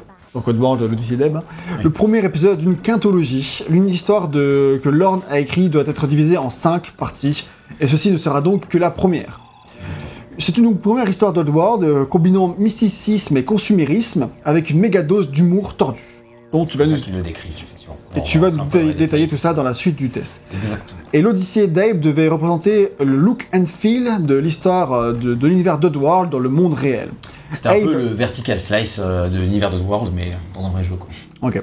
Et Abe avait euh, donc beaucoup de poids sur les épaules, tant dans son jeu, dans c'est tout ce qu'il doit faire en tant que personnage dans son univers, que dans la vraie vie, parce que si jamais l'Odyssée d'Abe avait été un échec, alors l'avenir de la série aurait été sérieusement mis en danger. Ah, et c'était Heureusement- 60 personnes sur le carreau. hein. Ah bah là, c'était Ah. sûr, hein, clairement. Heureusement, on verra que l'histoire d'Abe a laissé tous les habitants fictifs ou non, avec de l'espoir pour le futur. C'est beau. Fictif ou non, parce que du coup, les habitants d'Oddworld, c'est aussi les développeurs. C'est ça, j'ai j'ai fait le parallèle, mais tu fais bien le préciser pour ceux qui dormaient au fond. Et donc, euh, fun fact, euh, l'Odyssée d'Abe. Euh, fun fact, l'Odyssée d'Abe s'appelait à la base Soulstorm, comme Eh le jeu qui sort en Et 2020. ça, je trouvais ça assez hallucinant. En fait, le renommage, ça vient de GT Interactive qui a fait les gars Soulstorm. Ok, c'est le nom de la bière qu'il y a dans le jeu, mais. Euh, euh, c'est- tu vois. Ok, euh, donc on va faire un titre qui va se vendre, ça s'appellera Oddworld l'Odyssée d'Abe. Ils ont pas eu tort, Et ils ont pas eu tort, donc clairement, même euh, Oddworld, les mecs, ils disent oui, non, ils ont clairement eu raison de faire Ah. ça. Mais, mais du coup, c'est drôle de voir que maintenant, on sort vraiment, ils sortent vraiment un jeu qui s'appelle Soulstorm, parce que la licence, ça monte un pack. Oui, de voilà. que- après, ils sortent Oddworld Soulstorm, c'est pas juste Soulstorm. tu vois. Ah oui, c'était même- c'était Ça juste, juste Soulstorm. Ah, même pas Oddworld. Ouais, c'était le nom de code du projet. Ah, c'est cool d'avoir, enfin, du coup d'avoir mis Oddworld en plus le nom Oddworld dans le dans le nom parce que pour moi c'est la bande maintenant, quoi. C'est vraiment. Ouais, si j'avais pas fait ça, c'était foutu quoi. Ah bah oui, oui. Et donc on a fini tout ce grand passage sur l'histoire du développement euh, Et de la- c'était- et la création. Et la de- création de Oddworld Inhabitants et le parcours de Lord Lanning, c'est comme ça qu'on Ah. arrive à. euh, lui, il arrive, il a créé, il a son studio, etc. Il a sa démo, il a sa vision. Euh, C'est Il n'y a beau. plus qu'à dérouler, il n'y a plus qu'à faire, il n'y a plus qu'à sortir un jeu, tout le monde sait, c'est facile. Donc, euh, C'est Voilà. bon, t'as les thunes. Donc euh, pour le détail, on, on attend ton livre et c'est pas moi va- qui ai créé des livres ici. on va passer. Ouais, je vais pas tous les faire. Euh, on- Faut que je délègue un peu. Et donc, euh, on peut passer maintenant à l'histoire du jeu. Et avant de parler de vraiment l'histoire de ce que Abe va vivre dans son univers, euh, dans son histoire, j'ai un peu anticipé, faut dire qu'en fait, ça va parler de l'histoire de l'univers d'Oddworld. Et donc là, on en revient à Lorne, qui, qui nous dit Je voulais un univers qui reflète les côtés tordus et, et ironiques de notre société consumériste et les mauvais côtés de la mondialisation. On l'a dit, euh, Lorne était de base un artiste et non pas un écrivain. Cela ne l'empêche pas euh, de créer les fondations de l'univers d'Oddworld. On aurait pu croire que du coup il serait pas forcément à l'aise avec ça, mais en fait c'est- un conteur né, vraiment très à l'aise avec euh, cet univers qu'il a créé. Donc, c'était pas juste un artiste, quoi. Clairement, je pense qu'il avait, il avait clairement Ouais. les compétences pour aussi écrire un univers. Il a l'air d'avoir des multiples compétences, cet homme, d'après tout ce qu'on a vu jusqu'à maintenant. C'est un peu ça. On continue une citation de lui pour dire que euh, ceux de notre équipe qui avaient une expérience de- du jeu par opposition à une expérience du cinéma étaient intrigués par ces éléments d'histoire. Mais ils ne pensaient pas que, ils ne pensaient pas qu'ils étaient si importants. Pour eux, c'était cool, quoi, mais euh, Ouais, c'est une histoire. quoi. intrigant, mais c'était. Ah, c'est des gens qui viennent du jeu vidéo, donc pour eux, bah, allez, faire un bon gameplay, quoi. L'histoire, clairement. euh, au tu vois, Mario, pas une histoire. Zelda, pas une histoire. Ils ont, ils ont fait le travail euh, sur ce projet parce que nous étions euh, les patrons et que c'était ce qu'on voulait. Euh, ils pensaient que les joueurs passeraient les cinématiques, le gros cliché de l'époque. Encore, c'est le cliché qui est resté pendant les années 2010 et tout. Encore. Ce qui, est, ce qui est énorme, c'est que du coup, Lord, il leur a répondu en fait, on va pas leur laisser la possibilité de passer les cinématiques. et il a dit, si il y a des gens qui veulent pas jouer à un jeu qui leur permet pas de passer les cinématiques, ben ils joueront pas à notre jeu. Putain. Et niquez vos mères. Alors, je suis pas sûr qu'il ait dit ça dans la partie, mais bon, c'était l'idée qu'il avait. Ah, si t'avais été toi le patron, t'aurais t'aurais dit ça, mais en l'occurrence, c'était Lord Lenning, il a Sûrement été vachement un plus bienveillant. À cette époque-là, ouais, 6 Déjà. ans, ça le fait 414 3 ans pour commencer une entreprise comme ça, lever 3,5 millions. Ça aurait été très ambitieux de ta part. Ouais. Ah. Mais bon, à la possible des tenues, t'aurais pu quand même faire un peu d'effort. Bref, euh, l'aventure se déroule donc dans le monde d'Oddworld, donc euh, littéralement le, en français le monde étrange. Vrai, le dit, mais c'est ça que ça veut dire. Ouais, c'est étrange, mais c'est. C'est un. C'est plutôt curieux, moi je vois plus. Euh, Ouais. Odd, euh, c'est un, Ouais, c'est c'est- ça, c'est un ouais. truc. euh, Sinon, t'as Strange en fait, hein, tout simplement. Ouais, c'est un truc, euh, c'est un- c'est une étrangeté mais curieuse quoi. Ça, c'est- ça questionne, c'est genre ah tiens, c'est plus comme ça que je vois le côté odd, tu vois. Oui, Ouais. Après suis c'est des, des Là, on est sur de la subtilités. terminologie. euh, Ouais, clairement, c'est c'est vraiment subtil. hein. Après, Et- le Et donc c'est une vaste planète abritant une multitude d'êtres vivants de toutes sortes. Et donc c'est sur le continent de Mudos qu'Abe et les Mudokon, donc les gens de sa race, parce que c'est les petits êtres bleus qu'on qu'on voit que, dont Abe est, est un. Ça, oui, c'est vrai que voilà, Abe est un mudokon. C'est lui et Abe, ok. Ah moi j'appelais ça un Mudokon, mais Un bon, mudokon. ouais, un Mudokon. un Mudokon. Voilà, c'est ça, c'est pour ça. Euh, je dirais Mudokon quand je dirais l'affiche. euh, Retrouvez-vous-y. c'est bonne chance. Et donc bref, euh, non vas-y, on dit comment tu veux, on s'en fout. Et donc les peuples, euh, les peuples intelligents de la planète se divisent donc sommairement en deux parties. Donc il y a le côté civilisation et chacun ayant sa propre philosophie. T'as les industriels exploitant la planète à outrance dans le but de faire du profit et On l'a ceux- on l'a vu, en gros, on a commencé le jeu à Rupture Farm. Je reviendrai après sur Rupture Farm. Mais Rupture Farm, c'est une entreprise euh, de transformation de viande, quoi. Ouais. Et euh, donc, c'est ça, c'est la partie vraiment très industrielle d'Oddworld. Et là, justement, on, vient, on est arrivé. Bon, j'esquipe un peu, hein, parce qu'il y a des passages musicaux, j'en parlerai, mais du coup, musicaux, c'est pas Ah. ouf que pendant le test. Euh, du coup, j'esquipe un peu, je suis un peu avancé plus loin. Et là, donc, on est dans la partie sauvage d'Oddworld, qui est quand même. euh, qui a été conquise par euh, le- les et les méchants, etc. On en reparlera, mais qui est quand même sauvage. Vraiment, on voit la partie sauvage. Et donc, il y a vraiment une opposition entre ces deux mondes dans Le entre euh, l'industrialisation et le le- côté naturalisation. naturalisation. Exactement. Par ça. bien des aspects, ça fait penser euh, aux euh, Indiens d'Amérique, enfin Ouais. moment Effectivement, des ouais. Amérindiens, quoi, Ah, qui se sont fait envahir qui se sont fait envahir effectivement, qui ont été réduits en esclavage. Et Pas l'esclavage non plus, mais je sais plus. Pour eux. bah, euh, En tout cas, ils ont été massacrés. ouais, ils ont été ça. massacrés. et forcés à s'adapter aux valeurs américaines. C'est dire ça comme ça. Et euh, eux, les, c'est qu'on va dire les naturels, ceux qui sont plus en phase avec la nature, ils souhaitent vivre Les euh, en ouais, aussi. Euh, ils veulent vivre avec la planète, euh, ils veulent connecter, communiquer avec la nature et les créatures sauvages de, de ce monde-là. Et les industriels, c'est le cartel, euh, Magog. cartel Magog de la race des glucons. Donc c'est les glucons, c'est les mecs qu'on a vu euh, dans le, au début euh, test, dans la cinématique, le grand méchant, là c'est lui. Euh, lui il s'appelle, tu peux me demander, Moluc. Euh, il s'appelle Moluc, c'est Moluc le glucon et c'est vraiment, c'est le directeur de Rupture Farm. Et voilà, les glucons, c'est les méchants capitalistes. quoi. Exactement. Et du Bah, coup, euh, droite, quoi, en fait. Leurs usines polluent l'air, l'eau euh, et la terre, un petit prix à payer pour l'amour du profit. C'est une de leurs euh, valeurs. Euh, Belle valeur. et donc la technologie euh, Glucon embrasse euh, tout ce qui est nouveau, donc tout ce qui est bon marché, tout ce qui est rapide et sale, donc tout ce qui est euh, un peu critique du terrorisme, on a vu ça aussi, euh, ça se voit dans les Oui, cinématiques et tout ça. Ouais, totalement. Et donc, euh, du coup, ça rappelle euh, justement un peu. ce qui rappelle aussi les, les pires bidonvilles industriels du 19e siècle, ce que tu marques en tout cas. La technologie de communication des glucons est légèrement plus avancée que les autres. que- et- euh, non, enfin, que à l'époque, tu vois. Ah, D'accord, d'accord. comparé, euh, par- enfin, ils ont la radio et ils ont une télé euh, primitive, quoi. Mais D'accord. sinon, après, ça fait un peu ça peut faire un peu penser à ça. Et avec les, les glucons, dès le début, euh, c'est là qui dit ça. Avec les glucons, dès le début, je voulais des méchants qui soient de bons méchants. Si euh, vous parlez euh, aux acteurs qui ont joué les- de grands méchants, ils vont dire qu'ils jouent des personnages qui sont souvent incompris. Les bons méchants ne pensent pas qu'ils sont de mauvais kidam. C'est mauvais coup d'âme. Surprenante traduction. C'est- Kidam, hein. c'est- Kidam, on ne sait pas. D'ailleurs, euh, Yacht, ça se prononce yacht. Hein. Je au courant. Donc ils sont de mauvais kidam. Dans, dans Ils sont des personnages avec des euh, combats personnels et même euh, s'ils sont absolument mauvais, ils ont toujours une part d'eux-mêmes qui existe en dehors de ça. C'est ça. Voilà, c'est typiquement. euh, Voilà. Et donc c'est ça qu'ils voulaient. euh, ils voulaient de vrais bons méchants qui soient pas. En fait, qu'ils soient des méchants capitalistes, mais pas que. Ouais, euh, pas faut- ça autant le dire, c'est pas du tout le cas. Bon, euh, Je pense que c'est plus une volonté qu'il a dans sa cartologie en général, et peut-être que dans, dans les, dans les, les jeux qui suivent, ce sera un peu euh, mieux exploité. Je sais pas, je sais pas encore fait. J'avais commencé l'Exode d'Abe, qui est le deuxième, mais je me rappelle pas, et j'ai pas fait les autres. Donc on verra ça dans de futurs tests éventuellement, mais en tout cas, c'est clairement pas du tout un truc qu'on voit dans ce jeu-là. Dans ce jeu-là, les Moluques le Lucon, c'est le mal incarné. Euh, il charcute euh, des créatures en rigolant et en regardant ses courbes de profit qui augmentent. Euh, c'est vraiment le gros gros cliché. euh, Du capitaliste. du, du Bien capitaliste pourri. qui aime bien voir les gens mourir. après tout, euh, je peux pas lui en vouloir à Lorling d'avoir fait ça. Il, voulait, il venait de rencontrer Bobby Kotick. Moi, je veux dire, moi, je vois un parallèle direct euh, Ouais, qui est inspirant. Je vais encore mourir. Prophétie autoréalisatrice. et donc, du coup, euh, Il y a des petits soucis des fois sur et donc, du coup, voilà, ces, ces grands méchants, ils dirigent plusieurs exploitations à travers l'univers d'Oddworld. Et il y a Rupture Farm, qui n'est donc qu'une seule des plus vastes euh, de ces organisations euh, qui exploitent le, le monde. Enfin, je résume. Et donc, Rupture Farm, euh, c'est une usine de traitement de viande où travaillent des mudokons réduits en esclavage, Donc, comme on a pu le constater. cons, hein. Donc les Mudokons, c'est la race d'Abe, notre héros, une race originellement très proche de la nature, donc on voit la, la- la dualité qu'on a présentée tout à l'heure, à l'image des Amérindiens par exemple, mais ici élevé en captivité dans le but d'être- d'être exploité.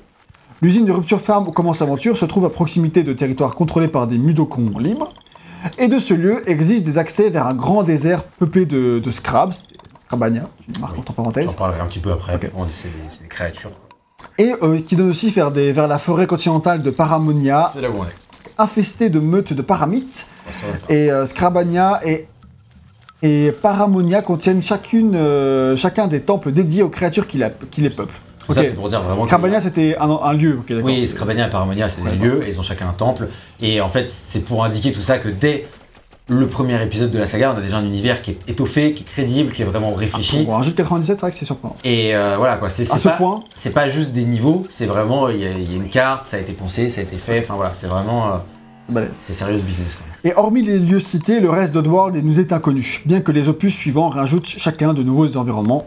Euh, C'est bien tout, tout ce qu'on attendait quand même. Ouais, ça. Et donc l'univers du jeu est donc dès cet opus crédible et relativement étoffé, franchement c'est vrai que c'est pas mal. Et avant d'entamer de l'histoire d'Abe en général, et tu veux parler des thématiques qui sont évidentes et qui transparaissent, évidemment le rapport de l'homme à la nature et le mal que lui fait le capitalisme irréfléchi comme Je pense que l'esclavage. ça, c'est on ne peut plus clair. hein, voilà, ils exploitent la nature. Au début, on te dit, voilà, au début, euh, ils exploitaient les minchies jusqu'à ce qu'il n'y ait plus de minchies et qu'ils sont, parce qu'ils sont éteints, tu vois. Et puis c'est hyper cynique. Et il y a marqué sur les panneaux de, de pub pour manger de la viande de minchies, des burgers de minchies, il y a marqué extinct. tu vois. Genre, et puis pareil, euh, il faut pareil avec toutes les créatures, donc il y a un côté vraiment très, très cynique. Voilà, Jusqu'à ce qu'une créature ne marche pas et on se dit, bon, le mudokon, on peut tester. Bah en fait là justement c'est au début c'est ça, c'est les profits s'écroulent, les gens ils sont lassés de bouffer toujours la même chose et donc euh, là en fait en gros c'est vrai que c'est le début de l'histoire du jeu, on peut faire la chute mais euh, ils se disent ah mais en fait on a encore une créature qu'on n'a pas exploitée qui nous sert, c'est les mudokons et donc en fait on dit euh, dans, et donc en gros il y a c'est une sucette il y a la sucette au mudokon avec le tête de mudokon et un autre truc qui sont prévus et c'est vraiment des nouveaux produits prévus pour relancer les synchro profits. Ah là, terrible tout ça. Donc euh, parmi les, les autres thèmes, t'as du coup... Non si si, il faut juste... Ah là terrible tout ça, le capital ouais ok. Tu m'as dit de- de- d'enchaîner, moi j'enchaîne. hein. ouais, t'avais tellement pas l'air concer- euh, concerné Concerné. par la cause en fait. ouais ouais, C'était la cause en fait, c'est ça qui était drôle. Alors, oui, bah, ça, ça- là, le plus important, c'est l'affiche. Hein. La cause, on verra plus tard. T'as bien raison, Du je suis coup- d'accord, avance. T'as- ensuite, t'as l'exploitation jusqu'à la destruction des ressources sans en avoir cure, comme tu l'as dit, et c'est des thèmes qui sont importants pour Lorne. Et on va le citer, il dit Le monde d'Abe est construit autour de sujets qui sont essentiels à la survie de chacun d'entre nous. Si nous n'avons que des mafieux qui dirigent alors, alors que tout ce qu'on. ne- Alors, pardon, on va refaire. Si nous n'avions que des mafieux qui nous dirigeaient, alors on- tout ce qu'on aurait, c'était une planète stérile. Si le soleil était capitaliste, nous, nous serions tous morts depuis longtemps. Il me tue quand il dit ça. Putain, c'est beau. Il- et là, il cite le soleil, il fait Ah, les arbres, vous pouvez pas avoir de lumière si vous payez pas. Je trouve ça vraiment hilarant comme, euh, comme réflexion, parce que c'est vrai que voilà, quoi, tu vois, le soleil, il distribue sa lumière. Mais s'il était capitaliste et qu'il te faisait payer pour la lumière, on serait dans la merde, tu vois. Donc euh, je trouve ça assez drôle. Déjà qu'il s'éteint la nuit, ce bâtard. Ouais, c'est clair. Genre, euh, Il fait aucun effort. Je sais plus, il y avait une blague comme ça où euh, euh, de quelqu'un qui disait Ouais, euh, ils sont cons, franchement, les astronautes, parce que euh, si, euh, si on voulait explorer le soleil, bah, il faudrait juste y aller la nuit, en fait. euh, vraiment. S'en mettre, hein. Et voilà. Ouais, c'était rigolo. Et du coup, à la suite, j'ai mis à la blague à la cause. C'est triste quand même. Ça, ça en dit long sur toi. Ouais, ça en dit long. Et donc, euh, du coup, le but est évidemment de- d'informer le joueur, voire même qu'il en vienne à questionner ses propres croyances. Évidemment. Donc, on continue. C'est-à-dire, alors, si tu peux réussir à faire réfléchir le joueur, forcément, tu, tu marques des points par rapport à ce que tu vas faire. Et donc, on va continuer à citer. Euh, en fait, t'as t'as un. Alors, on cite. Avec la façon dont je parle de ces choses, les gens me demandent souvent si je suis un anticapitaliste et un communiste actif. Faut pas oublier qu'il- faut pas oublier qu'il est américain. Ouais, faut pas oublier. Oui, oui. Capitaliste, Il a dit, euh, si t'es pas communiste cap- là-bas, c'est c'est un mot. Si t'es non mais si, si t'es pas capitaliste, à T'es l'extrême, communiste. t'es communiste. Et voilà. Et du coup, il répond bien sûr que non. Je leur réponds donnez-moi le drapeau communiste et je le brûle tout de suite. Du coup, ça me bute parce que tu vois, c'est le mec, t'as vu les thèmes sur lesquels il travaille, enfin, c'est clairement des thèmes anticapitalistes, écologiques et tout. Et, et par contre, quand tu parles de communisme, il fait mais non, je brûle le communisme direct.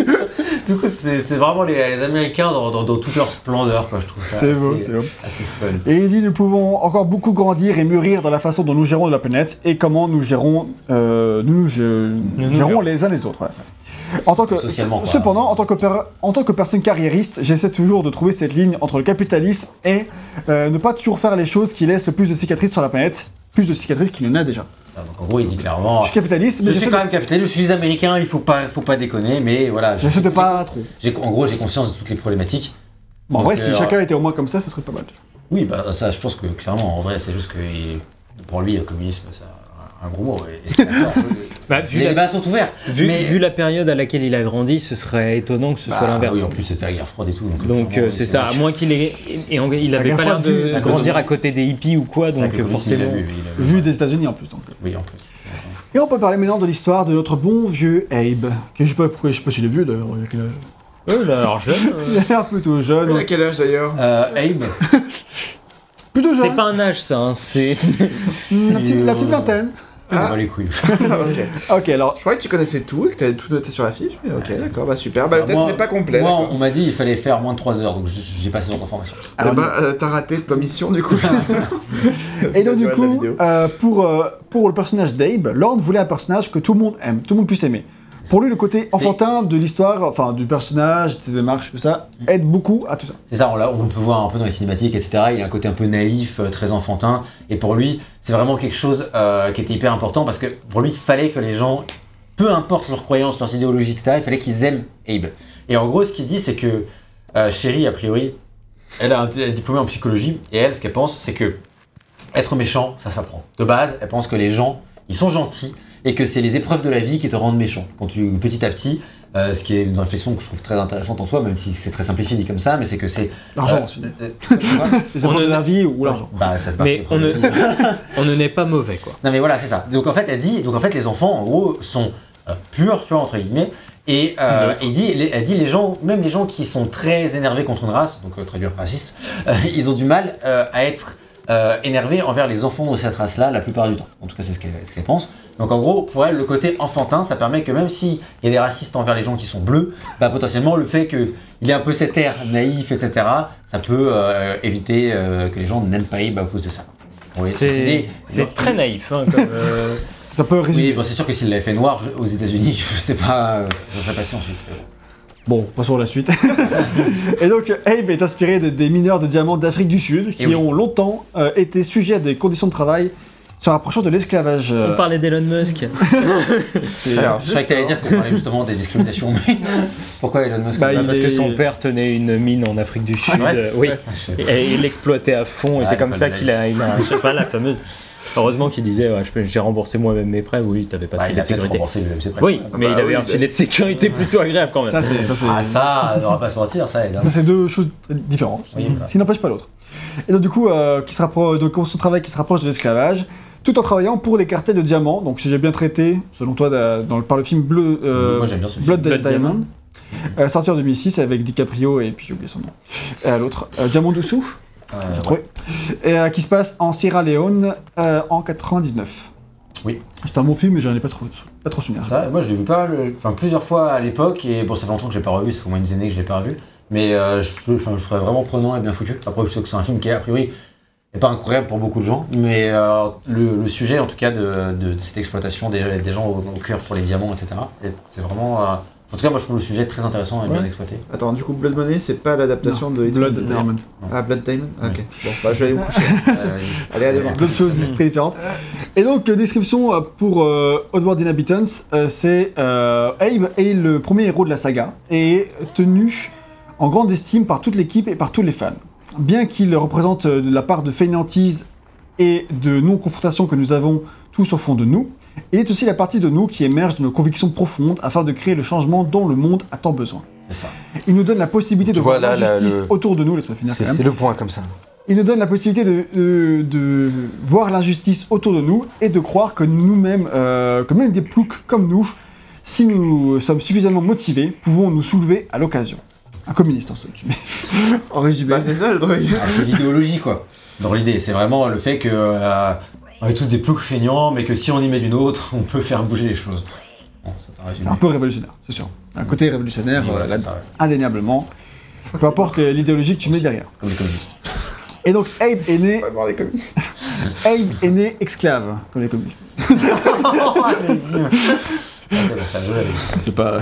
Pourquoi tu valides C'est pas rien à valider. Pas pas- En tout cas, ce serait pas un clash, ce serait genre, ah les pauvres, du coup. bon. Revenons sur cette fiche là, c'est toi qui as ralenti tout à l'heure. Donc, Abe est né esclave, ok Oui.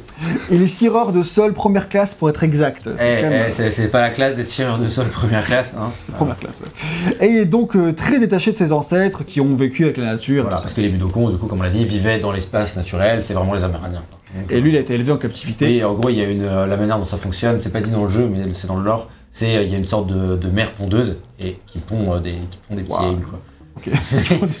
Comme, comme, dans les, Budokon. comme, dans- comme dans les fours, comme euh, des fourmis, tu vois, en gros, euh, une Ouais, sorte de reine qui. Et en gros, ils l'ont dans la, la, la, la, rupture farm, et c'est de là qu'ils élèvent en captivité de leur Budokon.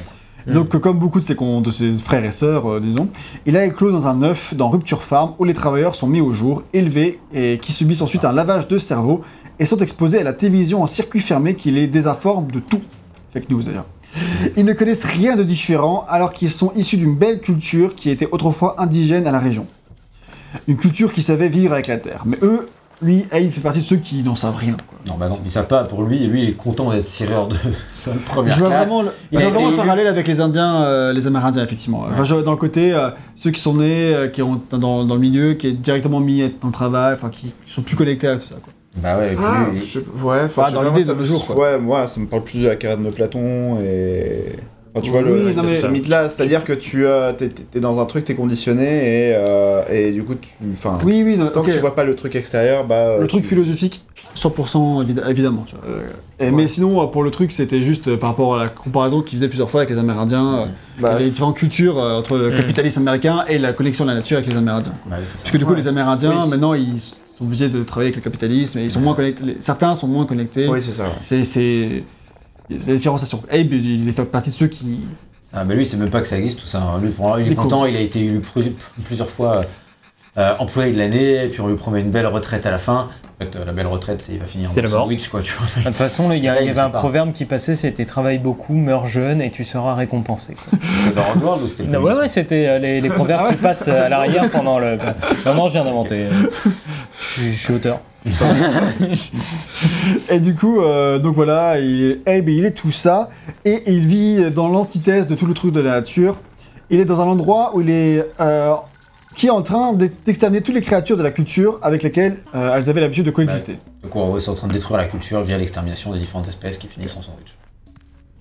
Et voilà. Et donc, euh, basiquement, on a, on a tout dit sur tout ça. Il faut qu'il. euh, c'est un endroit impitoyable qu'il croit être un bon endroit pour travailler. Rapture Farm, c'est impitoyable, mais pour lui, c'est sympa. C'est voilà. Bah, il est quand même triste de voir les animaux mourir parce que il est très sensible.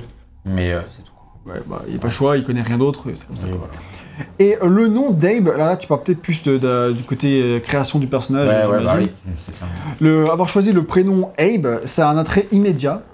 Euh, tout le monde semblait d'accord. euh, ce pauvre crétin était Abe. C'est comme ça qu'il dit ça. Ce pauvre crétin là, c'était, c'est sûr. Et, euh, mais le processus d'attribution des, des noms a connu des hauts et des bas. Il y a eu Aboman, Abraham, Lur, Aben, Profit et euh, Monkfish. Euh, Ok. et ce sont moi quelques-uns. c'est C'est la lotte. de. Ouais. Ah, c'est- voilà, c'est. C'est la lotte, euh, le, le poisson. Ah, J'allais dire une race de poissons. Ah oui, la lotte, ouais. Et euh, donc, ce sont quelques-uns des noms qui ont été euh, envisagés pour le premier, pour le héros de World. Et une fois décidé, tout semblait parfait. Cependant, un jour, le désastre a frappé. La rumeur circule dans le studio que ce nom va être changé en Monkfish, comme tu l'as expliqué. Et pourquoi? Il y a eu cette rumeur dans le studio Personne ne sait. Était-ce pour des raisons légales? Lord est- était-il parti à la pêche C'est énorme cette histoire, je trouve. C'est putain, mais ils sont de panique dans le studio le matin, mais pourquoi ils veulent changer le nom de Abe et tout euh, C'est trop bien comme nom, euh, voilà quoi. Vous avez peur de Peter Molineux de la même façon, tu sais. Il est parti pêcher ce matin. Les gars, je veux un jeu de pêche. Quelques-uns des employés ont conspiré pour arrêter cette atrocité. Il ne devait pas s'appeler Monkfish, c'était hors de question. Donc du coup, ce qu'ils ont fait? Ils ont imprimé le mot Abe et ils l'ont découpé sur des centaines de morceaux de papier. et ces petits papiers avec le mot Abe, ils ont été placés partout dans le bureau pour que Lorne les voit. Dans les toilettes, dans la cuisine, dans la boîte de protéines de Lorne, dans son bureau, sous sa souris, sous son téléphone, sur sa chaise et même dans son portefeuille qui était sur le bureau. lol. Et partout où Lorne regardait le mot Abe, le regardait en retour. C'est beau comme t'écris ça. Des messages étaient laissés sur sa messagerie. Vache. Je trouve ça trop drôle. Non mais c'est un bad trip que tu te tapes en vrai, hein, parce que... c'est tout, c'est que les, c'est les meufs du studio. Ah, c'est les meufs, que c'est Ouais, quelques-unes des employés. hein. Ouais, c'est les, c'est les meufs du studio qui ont fait ça. Et les filles se sentaient triomphantes du coup. Elles ont tout fait, tout fait tout ce qui était en leur pouvoir pour sauver leur cher Abe. Et le lendemain, elles ont découvert euh, qu'avant la révolte, Lorne avait décidé de garder le nom d'Abe de toute façon. Mais c'est sûr, euh, une- histoire euh, qui est drôle. Quoi. Oh là là. Et du coup, elles ont, elles ont complètement embrassé le sujet du jeu et les, les petites mains peuvent révolutionner. euh, du coup, voilà, c'était déjà, clairement. c'était déjà décidé. Mais oui, c'est ça. Mais c'était pas fini Attention, merde. un twist. Lord rêvait dans la vidéo de Ars Technica qui est sortie euh, récemment, ou quelques années, je sais pas, que Abe euh, est nommé euh, d'après Abraham, le vrai Abraham, Elle est évidemment. sortie début 2020, donc c'était il reste très récent. reste récent. Parce que Abe, de toute façon, Abe, ça a toujours été le, le raccourci américain de, Diminutif. ah, diminutif de Abraham. Ouais. Abraham Lincoln, on l'appelait Abe. après, moi je l'ai vu qu'il le révélait ici, il l'a peut-être dit avant quoi. Mais, euh, mais c'est vrai que moi c'est le seul endroit où je l'ai vu en tout cas. Et donc le vrai Abraham, euh, le, celui qui a failli tuer Isaac, euh, le patriarche des, relations, de re- des religions juives, chrétiennes et musulmanes, celui qui deviendra le début d'une nouvelle pensée. Voilà. Donc c'est nouvelle pour ça que religion. c'est c'est derrière cette idée là quoi.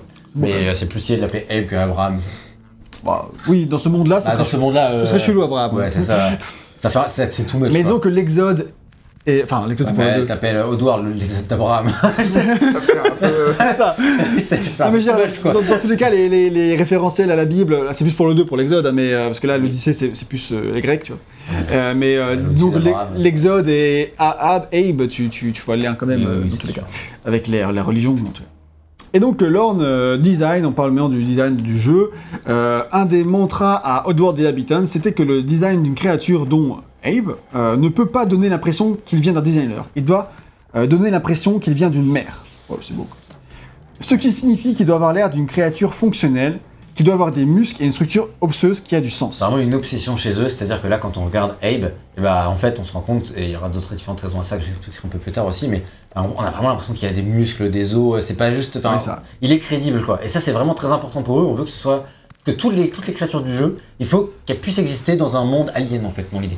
Euh, dans un- sur une autre planète, il faudrait qu'on y croit. Ça peut pas être juste. euh, Bonjour. Ouais. Ça peut pas être juste des, des créatures à la, à la, enfin je sais pas, par exemple t'as les Silent Hill, tu as des trucs difformes ou autres, qui ont pas forcément de sens, tu vois. Là il faut vraiment que ça ait une cohérence et c'est vraiment très important pour eux, du coup Abe compris quoi. Et c'était vraiment un truc euh, voilà. Lorne euh, et euh, Stephen Halls, donc le production designer, ont longuement discuté d'Abe avant de le coucher sur papier. Ils n'avaient pas d'image particulière en tête, si ce n'est qu'Abe devait être, être séduisant et avoir un côté pathétique, mais plein d'espoir et d'optimisme. Euh, sa posture physique doit être mauvaise, il doit se tenir mal, et on le voit, il se tient comme un malpropre. Ouais. Bande de malpropres. Et euh, sa démarche humoristique et naïve, et il doit susciter la sympathie lorsqu'on le regarde. Et ça, c'est tout à fait réussi. c'est en tout cas, je sais pas ce que t'en penses, Yann. Oui, mignon. Quand il meurt pas. Tu fais participer, c'est bien. Après un grand nombre d'itérations, euh, une vue en trois quarts a été définie, euh, a défini l'énergie euh, et la qualité émotionnelle d'Abe et servira de référence pour la suite.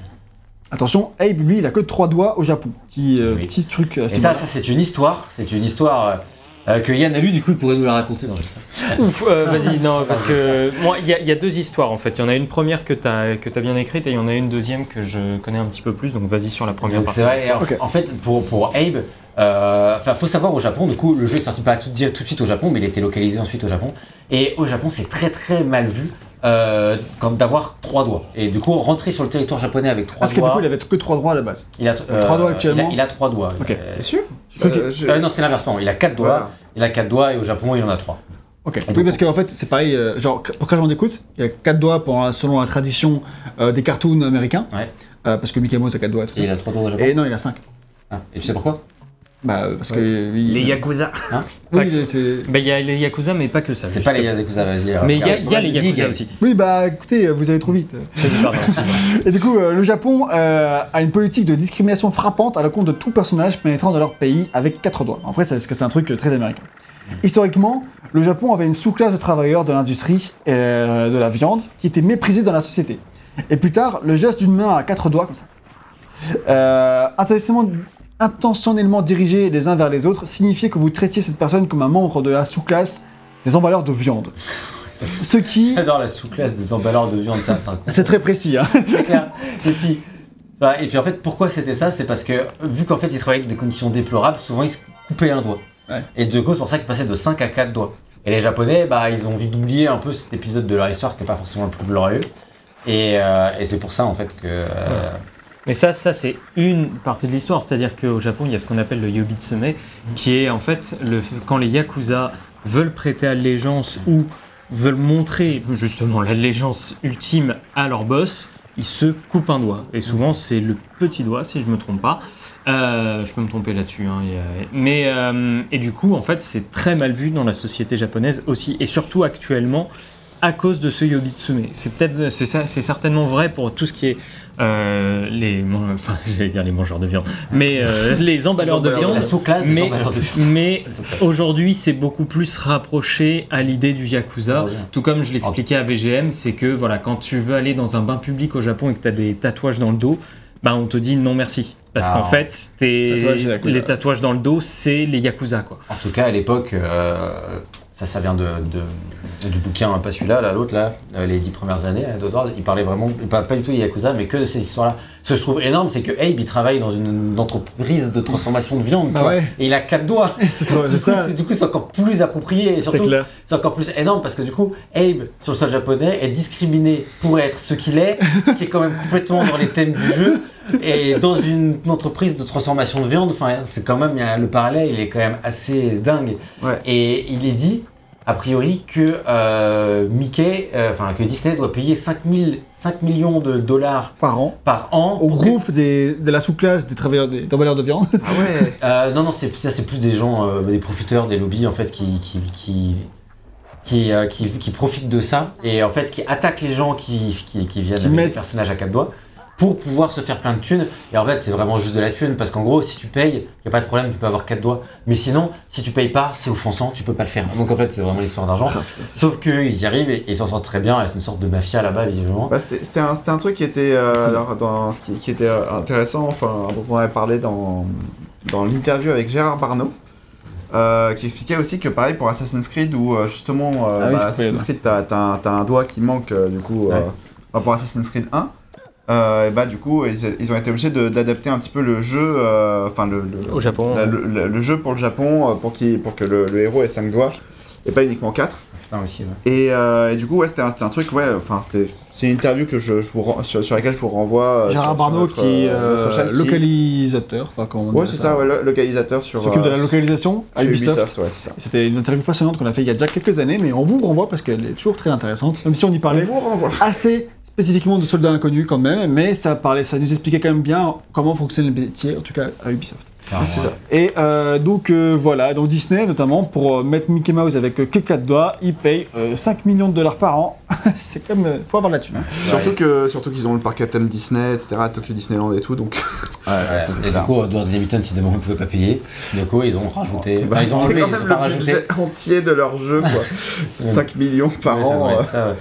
Du coup, euh, du coup, voilà, ils, ils rajoutent, ils ont rajouté un. Du coup, ils ont coupé un doigt à Abe pour que les Japonais ne soient pas en- offensés. Voilà. Bref, Comme voilà, c'était rigolo. Une, une grosse, euh, un gros aparté, mais qui était marrant. Ouais, qui valait le coup de faire un petit truc dessus. Alors maintenant, tu vas nous, pouvoir nous parler, donc, petit VGM, euh, de l'histoire d'Abe, en particulier celle de l'Odyssée d'Abe. Et tu vas pouvoir un peu prendre le relais, parce que Fatigué. marre. Bah, du coup, on en a déjà un peu parlé. C'est-à-dire que Abe, du coup, il commence, il commence, à, Ok, donc le game. il commence à, à l'aventure à Rupture Farm. Et puis, un jour où il travaille tard, euh, il, il est content, etc. Et là, il, il se rend compte. Il, est, il tombe sur une conversation avec Moluc, le, le coup, qui qui est avec ses investisseurs et qui est là, putain, les profits, les gars, ça va pas. Et ce qu'on a vu au début du test. voilà, au mais début euh, du voilà. test, la du début du test. Et en gros, c'est là qu'il se rend compte qu'en Pour fait, les deux du fond qui suivaient pas. Et que, en, en gros, il se rend compte qu'ils vont être réduits en sandwich, il dit, et là, la présence d'esprit de se dire, putain, il faut que je m'enfuis.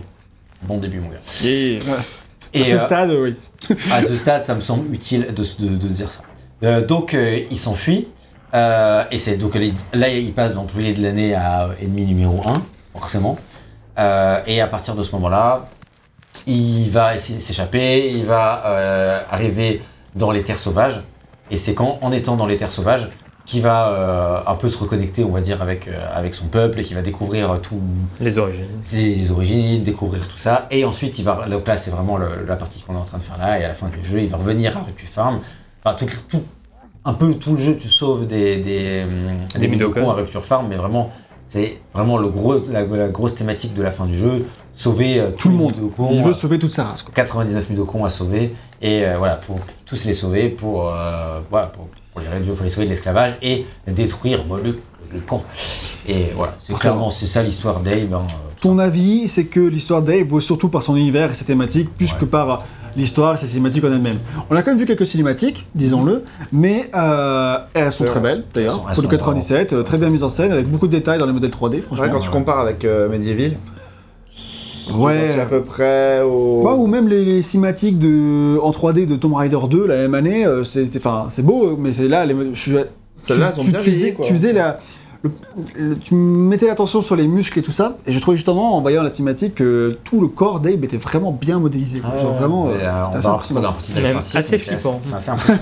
Bah non, Ouais. mais c'est vrai parce que il y, a- il y a un côté très. Ouais, très organique. Ouais, c'est- les, les os ressortent, les, enfin, sa colonne vertébrale, elle t'as l'impression qu'elle tire pour sortir du corps, quoi. C'est c'est assez vénère. Tu mets dans la tête et ah, c'est ça, oui. tu as ce pouvoir, Yann. Arrête, s'il te plaît. Oui, non, mais et et il y a aussi, tu vois, les, les bandeaux au niveau de sa bouche qui l'empêchent de Ah ouais, parler ça, correctement, etc. Ça, Ça, moi, quand je l'ai vu, j'avais. J'avais 4-5 ans quand mon frère me l'a présenté pour la première fois, laisse tomber. C'est vraiment le truc de la bouche là qui t'a traumatisé? À la bouche, mais Ah, les- la moindre euh, mort d'Abe était traumatisante à l'époque. Enfin, euh, tu, tu le vois, il est déjà tu vois l'univers est crade parce que l'image est travaillée, mais dans dans l'idée c'est assez crade. Tu vois, tout est assez. C'est un peu euh, sombre. c'est- Non, mais c'est assez sale. En fait, l'image recherchée est sale, que ce soit dans l'usine ou même là dans la jungle. Tu vois, je trouve pas ça spécialement féerique ou quoi. Tu vois, c'est l'univers est assez brut et euh, il y a tout en fait pour que ce soit euh, assez sombre dans les thématiques, dans la présentation et dans le design. Et du coup, forcément, quand t'as 4-5 ans, bah, t'es facilement impressionné par un personnage comme Abe qui a des trucs au niveau de la bouche pour l'empêcher de parler, des os qui ressortent et des mecs avec des fusils Alors, qui lui tirent dessus. dans, dans le lore, j'ai appris, euh, c'est pas, dans, pas dit dans le jeu, mais que c'est pas pour l'empêcher de parler. En fait, c'est que il était tellement triste de voir les animaux euh, massacrés à Rupture Farm que, en gros, euh, bah, sa mère euh, à, à Abe euh, se disait putain, en fait, euh, ce mec, c'est un petit sensible de 94.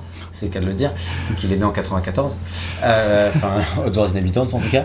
Euh, ça, et, et il risque, de- il va se faire tuer parce qu'en fait, les, les Midokons, quand ils vont voir ça, ils n'ont pas besoin d'un chouinard. euh, voilà. Ouais.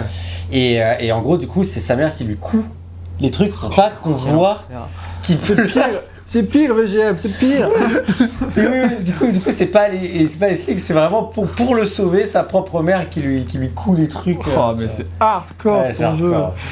Mais ça, c'est pas du tout dit dans le jeu, mais ça se serait dit dans Soulstar ou dans les autres. des- Hardcore World.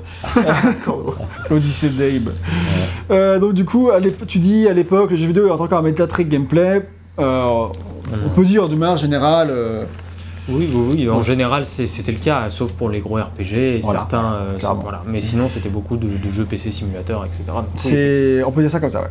Puisqu'un média pouvant véhiculer des messages, et Oddworld s'inscrit donc en contrepoids de cette tendance, en proposant une aventure euh, ouvertement sociale et écologique, le tout au sein d'un univers euh, rudement inventif. Et oui. C'est ce que tu dis en tout cas. Après, on voit bien que t'as Bah, vraiment ta faute. Oui, oui, bah, on le voit bien que l'univers est quand même euh, effectivement. Et c- pour toi, c'est cette combinaison qui a fait que c'est devenu un jeu culte. Est-ce que tu peux nous parler maintenant de comment fonctionne un peu le jeu au niveau de ses fins, tout ça? Ouais, donc que- le jeu il a deux fins. Euh, la fin de base, celle que j'ai eue qui a la mauvaise fin, c'est si tu sauves moins de 50 000 docons, bah ça peut sembler, c'est la moitié, ça peut sembler euh, Peu. euh, peu. Bah, moi j'ai passé. euh, en fait, en gros, Alan Lanning il dit il y a une sorte de karma dans le jeu. Ceux qui ont passé. Et On, dirait pas, mais il y a des gens qui passent tout le jeu à tuer les mudokons. Et bah ces gens-là, à la fin, ils auront une mauvaise fin ultra hardcore. Et la mauvaise fin, je peux te dire, elle est ultra hardcore. et euh, bah moi, j'ai essayé de les sauver, putain, toute la partie, j'ai eu la mauvaise fin ultra hardcore. je trouve pas ça très juste, franchement, c'était pas halal ce que t'as fait. Parce qu'en vrai, bah, j'ai dû en sauver 40 et quelques, à mon avis, j'ai pas compté, mais franchement, je vais pas être loin. Et quand je l'avais refait il y a une dizaine d'années, euh, donc c'était là, ça doit être la troisième fois où je le faisais, euh, j'avais aussi eu la mauvaise fin. Et en fait, au moins, le truc pas mal, c'est qu'il te remet. En gros, t'as tout un niveau final dans Rupture Farm, et euh, si t'as la mauvaise fin, le jeu te ramène au début de ce niveau-là, et tu dois avoir 50 Mudokons pile qui Ah, restent à la fin. Donc tu peux avoir la bonne fin si tu sauves vraiment les 50 derniers Mudokons, et c'est faisable. Euh, donc euh, c'est parce que c'est pas les plus durs, les plus durs c'est les 50 premiers. Donc, donc, donc ça va vraiment être, si tu sauves les autres employés, t'as la bonne fin, euh, qui elle est bon, globalement forcément plus satisfaisante, hein, c'est une fin Tu l'as regardé? classique, ouais je l'ai regardé sur, sur YouTube parce que je me rappelle pas. de- Là, là, il y a 10 ans, quand je l'avais refait, j'avais... euh, tu avais refait dernier niveau après, c'est ça? Euh, ouais, j'avais refait dernier niveau et j'avais eu la, la bonne fin quoi. Donc euh, c'est un truc vraiment que je voulais que je voulais faire. Là par contre j'ai eu la flemme parce que le jeu était déjà suffisamment difficile et je me suis dit franchement la flemme quoi. on, on peut, on peut comprendre, j'avais déjà passé du temps. Ah c'est ça. Du coup, voilà, la bonne fin, c'est la fin qui est canon, et pourtant, enfin, canonique, dont on aura la suite dans l'Exode d'Abe, évidemment, ou dans Soulstorm, qui, sort là. c'est ça. Et euh, pour toi, elle est sympa sans Oui, plus. parce que vu, vu comment elle est hardcore là, Oui. la, la- la mauvaise fin, c'est compliqué potentiellement de faire une En suite. fait, euh, corrige-moi si je me trompe, c'est dans, alors c'est dans le 2 qu'il y a 4 fins, celle où tu sauves personne, celle Ah, où tu peut-être, sauves un, moins d'un certain nombre d'employés, celle où tu C'est possible sauves un parce certain qu'il y a nombre 300 d'employés. Ouais, et celle où tu sauves tous les employés, je crois. Parce Ouais, ouais, que, c'est possible. ouais, parce que En je crois- pas dans celui-là. Dans celui-là il y en a que deux. Donc c'est comme ça que ça fonctionne. Après, peut-être qu'ils ont changé aussi pour le New Dynasty, je sais plus. Après, en vrai, euh, j'ai euh, j'ai pas try hard cette fois-là. C'est-à-dire qu'il y a des fois, le jeu est tellement dur qu'il y a des fois, euh, je je vous ai vas-y la flemme, je les fais pas ces Mudokons là. Je, je le connais déjà le jeu en fait, tu vois, donc euh, j'ai pas besoin. Karma, du coup. T'as dit pas celui-là, et. Ouais, J'avoue, c'est vrai, il y a des fois, il y a des fois, je suis dit, là, les gars, non mais franchement, on en reparlera, mais c'est des, des têtes de bite quoi. Je sais Ouais. pas. non mais. Ils sont, ils, sont, ils sont trop cons et il y a des moments où t'es désespéré, t'es là, mais putain, mais ouais bah ouais franchement ils portent très bien leur nom quoi. Il y a des moments où t'en peux plus quoi, t'es là, oh, vas-y. euh, J'avais pas. En 2021 là j'avais pas forcément la patience de faire ça avec le gameplay, on en parlera, mais je- de, de tous les faire quoi. On fait un petit mot rapide sur les cinématiques dont on a déjà parlé. Euh, elles utilisent des standards de production autrefois réservés aux productions hollywoodiennes. C'est-à-dire qu'elles sont plus que le simple cutscene. Euh, elles, ont- elles sont faites avec des storyboards détaillés. Elles ont été réalisées pour définir l'ambiance et l'aspect euh, d'Oddworld qui sera mis en, en image pour la première fois. Enfin, ça, c'est- c'était beaucoup, très, beaucoup réfléchi. C'est vrai que le fait qu'il y ait des storyboards, je pense pas du tout que c'était un truc qui était euh, courant ou qui se faisait spécialement à l'époque, tu vois. C'est vrai. que ça, je pense. ouais. Et là vraiment ils ont fait des storyboards quoi. Par des années 90, ça été assez peu comme. C'est ça quoi. Et euh, euh, ça dépend des endroits, j'imagine, mais en tout cas, euh, ça doit être à peu près systématique maintenant, mais pas, pas à l'époque. Et donc, euh, ces cinématiques, elles sont parfois assez longues et sont très réussies selon toi? On les a vus. hein. Ouais, mais on les a jamais vues qu'elles étaient très longues, sauf la cinématique du début, bien sûr, Très mais. longues. Bah enfin pas très longues, mais enfin moi je trouve que pour l'époque elles sont assez longues quand même. C'est ça, hein, il y a pas plus long que ça. Ah, pour un jeu que- PS1 qui tient en un seul CD, Bah c'est ça. C'est que- qu'il y a 600 mégas quoi sur le CD, donc euh, ah, parce que tu peux faire des longues cinématiques comme FF7, mais il y a 4 CD quoi. Oui. Donc là, il y a qu'un seul CD, donc c'est quand même balèze. Et puis c'est un RPG et tout. C'est Ouais, c'est ça. c'est Et donc, euh, voilà, le- tu peux. on- t'as encore dit que les cinématiques, les transitions des gameplays elles sont vachement cool. Et tu voulais nous parler maintenant de l'humour qui est omniprésent. Voilà, l'humour est omniprésent, donc on l'a vu euh, dans les différentes morts notamment. C'est un truc qui voulait vraiment euh, mettre en. Ah, on se marre, hein, coudre- se faire coudre les lèvres par sa mère. parce qu'on. Et justement, en fait, vu que Trop l'univers. C'est débat. On adore. vu que, l'univers est sombre, c'était important pour eux d'avoir une couche d'humour supplémentaire. Et donc, en fait, là, nous, on le voit pas trop parce qu'on fait le test, mais par exemple, quand tu. euh, au moment où, par exemple, tu vas vouloir désactiver une mine et que tu appuyé au mauvais, sur le mauvais timing, Abe il fait oups, et juste après il explose. Ça m'a Ah. beaucoup ra- marqué ça, cet aspect quand j'ai joué au jeu quand j'étais plus jeune et j'ai jamais réussi à aller trop loin parce que ce jeu est super dur. Mais euh, j'ai vraiment ce côté que c'est un jeu qui, même s'il est dur et assez hardcore et tout, c'est vrai, mais qu'il y a beaucoup d'humour dans les animations d'Abe, dans, euh, dans ses, les petits sons, dans la manière ça, dont les créatures se Il y a plein de comportent. trucs, genre dès le début du jeu, on l'a vu, le premier truc que j'ai fait, il y a appuyé sur ce levier ici pour appuyer le tutoriel, t'appuies sur le levier, en fait ça tue un Mudokon, tu sais, ça enlève la plateforme qui est dessous lui, et t'entends le ah qui tombe. Et, et c'est cet humour-là qui est assez drôle, et en fait ils comparent ça. C'est l'humour hein. Ils, ils- ils disent que c'est très inspiré euh, des films muets, notamment des vaudevilles, donc ça moi je connais pas trop. Bah, les vaudevilles, c'est c'est pas, c'est pas des films muets. C'est du théâtre- enfin, théâtre avec des de, de situations. Avec les vaudevilles, c'est très genre Ciel, mon mari. avec, avec le- l'amant dans le placard euh, et le, le, le- le mari qui va entrer genre oh, où ça qui va tu sais, vraiment très très C'était voilà, très c'était des vaudevilles et des films muets, donc Voilà, parce très que les- axé sur la Parce qu'effectivement, les films muets, compensant le fait qu'il n'ait pas de parole, euh, devaient effectivement eh, beaucoup à jouer sur les, les grands gestes. Les... De toute façon, on a- même si on n'a pas des grands, enfin même si on n'a pas beaucoup regardé de films muets, ben, on a tous les images de Charlie Chaplin euh, ou de euh, l'autre là, Oui. Keaton. Keaton. Buster Keaton. Buster Keaton, Keaton. Merci, voilà. surtout. Ouais, vraiment, vous avez pas de culture. hein. Ah, on a juste Ouais. Joe Dante. Pas trop. hein. du coup, euh, du coup voilà, et aussi euh, inspiré des Looney Tunes, parce qu'il dit, euh, C'est vrai. il dit là on y fait mais les Looney Tunes, mais euh, Coyote il est ultra hardcore. Alors moi je me rappelle pas trop, mais a priori vraiment. euh, Ah, si, Pipi et Coyote, c'est méga vénère. voilà. Même C'est tous ce qu'il les- dit, il dit franchement, enfin, il dit c'est ultra hardcore et nous c'est un peu ce qu'on voulait faire, c'est des trucs ultra hardcore, mais des fois mais tournés du coup de manière assez drôle quoi, de façon à ce qu'en fait la mort soit jamais frustrante, spoiler c'est raté, mais euh, que, euh, que par contre il y a toujours un côté fun, ça c'est vrai qu'il y a vraiment souvent un côté fun, tu vois. Genre euh, pareil, Abe tu fonces dans des lasers et au moment où il désintègre il fait oups. C'est marrant que Crash Bandicoot a exactement le même truc. Enfin, c'est-à-dire que Oui, mais eux lui, il aussi, y arrive. eux, c'est- bah oui, enfin, mais non, parce que Bah, quand il tu trouves ultra frustrant aussi, mais avec Crash Bandicoot. c'est- Oui, d'accord, mais tu Mais disons, rigoles. disons que t'as aussi ce côté, euh, genre euh, Crash fait piquer par une guêpe, va gonfler, enfin du coup t'as plein d'animations très cartoon, d'ailleurs le but c'était de faire un Oui, cartoon. bah oui, c'est c'était ça, le du principe. coup, euh, c'est Mais amusant. disons que euh, il y a aussi ce côté où rendre les morts plus amusantes pour diminuer la frustration du joueur. Exactement cette même réflexion chez Naughty Dog que chez Lorne euh, Lenning, qui devait se connaître façon, j'imagine un peu. Oui, bah oui, je pense. Ah, Bien sûr que les morts sont frustrantes, mais moi je me souviens quand j'étais petit, euh, je m'amusais à, À buter à, Abe. à buter, non, non, à buter Crash pour, euh, pour voir les différentes euh, animations de mort et tout quoi. Donc, euh, c'est vrai que dans les jeux à l'époque euh, qu'il y avait plein d'animations de morts comme ça, j'aimais bien checker aussi euh, qu'est-ce que ça, qu'est-ce qu'il y avait comme ça, autre ouais. animation euh, juste pour tester le truc quoi. Ouais. êtes des tarés, hein. bah non, mais Chacun ses ça- problèmes. Juste avoir un petit peu de recul. Non, mais c'était dans le sens, euh, ouais, jusqu'où est-ce qu'ils sont allés les développeurs pour. Enfin, combien est-ce qu'il y a de- d'animations de Pas mort besoin d'être jeune parce que toi, sur, sur les- tous les jeux, il y a des QTE, il faut appuyer sur un bouton, tu, tu appuies pas sur QTE pour voir ce qui se passe, pour voir comment il, tu crèves sale. C'est vrai que c'est drôle. sur, sur NAC 2, qu'est-ce que je me suis marré sur ça Et ce jeu, ça a ramené NAC pour parler de ça. Et ouais. Voilà. Bon, euh, c'est donc en revanche, tu dis qu'une assez grande partie de, ces, des- de l'humour du jeu est basée sur les, Regarde, Les drôle, hein. paix. Que sur les paix de Abe, les émissions de gaz. Effectivement, ça c'est un truc euh, qui plaira ou plaira pas. Euh, moi ça me plaît pas. Quand j'étais petit, ça me faisait rigoler, j'avoue. Bah, petit, hein. ah, bon, je veux dire, quand t'as 5 ans, c'est drôle, mais quand t'es adulte, je trouve que c'est moins drôle.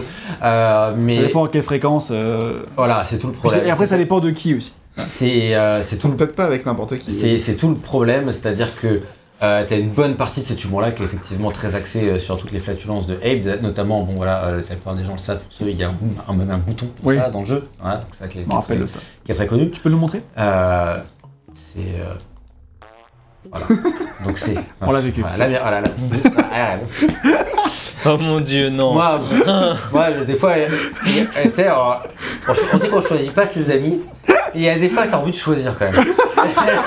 Franchement, du coup, si tu, si tu pouvais juste partir pour continuer. Moi je vais y aller. Oh là là là. Mon dieu. Ah, il faut respecter les humours des uns des autres. Ouais, bah, si on ne t'as pas. tout sauf ça. du coup, du coup, euh, du coup, du coup- En fait, c'est pas tellement que tu rigoles, le problème c'est que t'as un fou rire. oui, c'est C'est ça le problème. c'est tellement de problème maintenant. T'as tellement de problèmes. Mais ça, c'est le pire. Mais bon, il est américain et voilà. Du coup, c'est. Non, mais je m'y attendais pas, c'est. Et on a En fait, prévenu, en fait moi, ce qui me faisait rire quand j'étais petit, c'est pas tellement le bruit de paix, c'est que c'est tout la gestuelle qu'il y avait, genre le.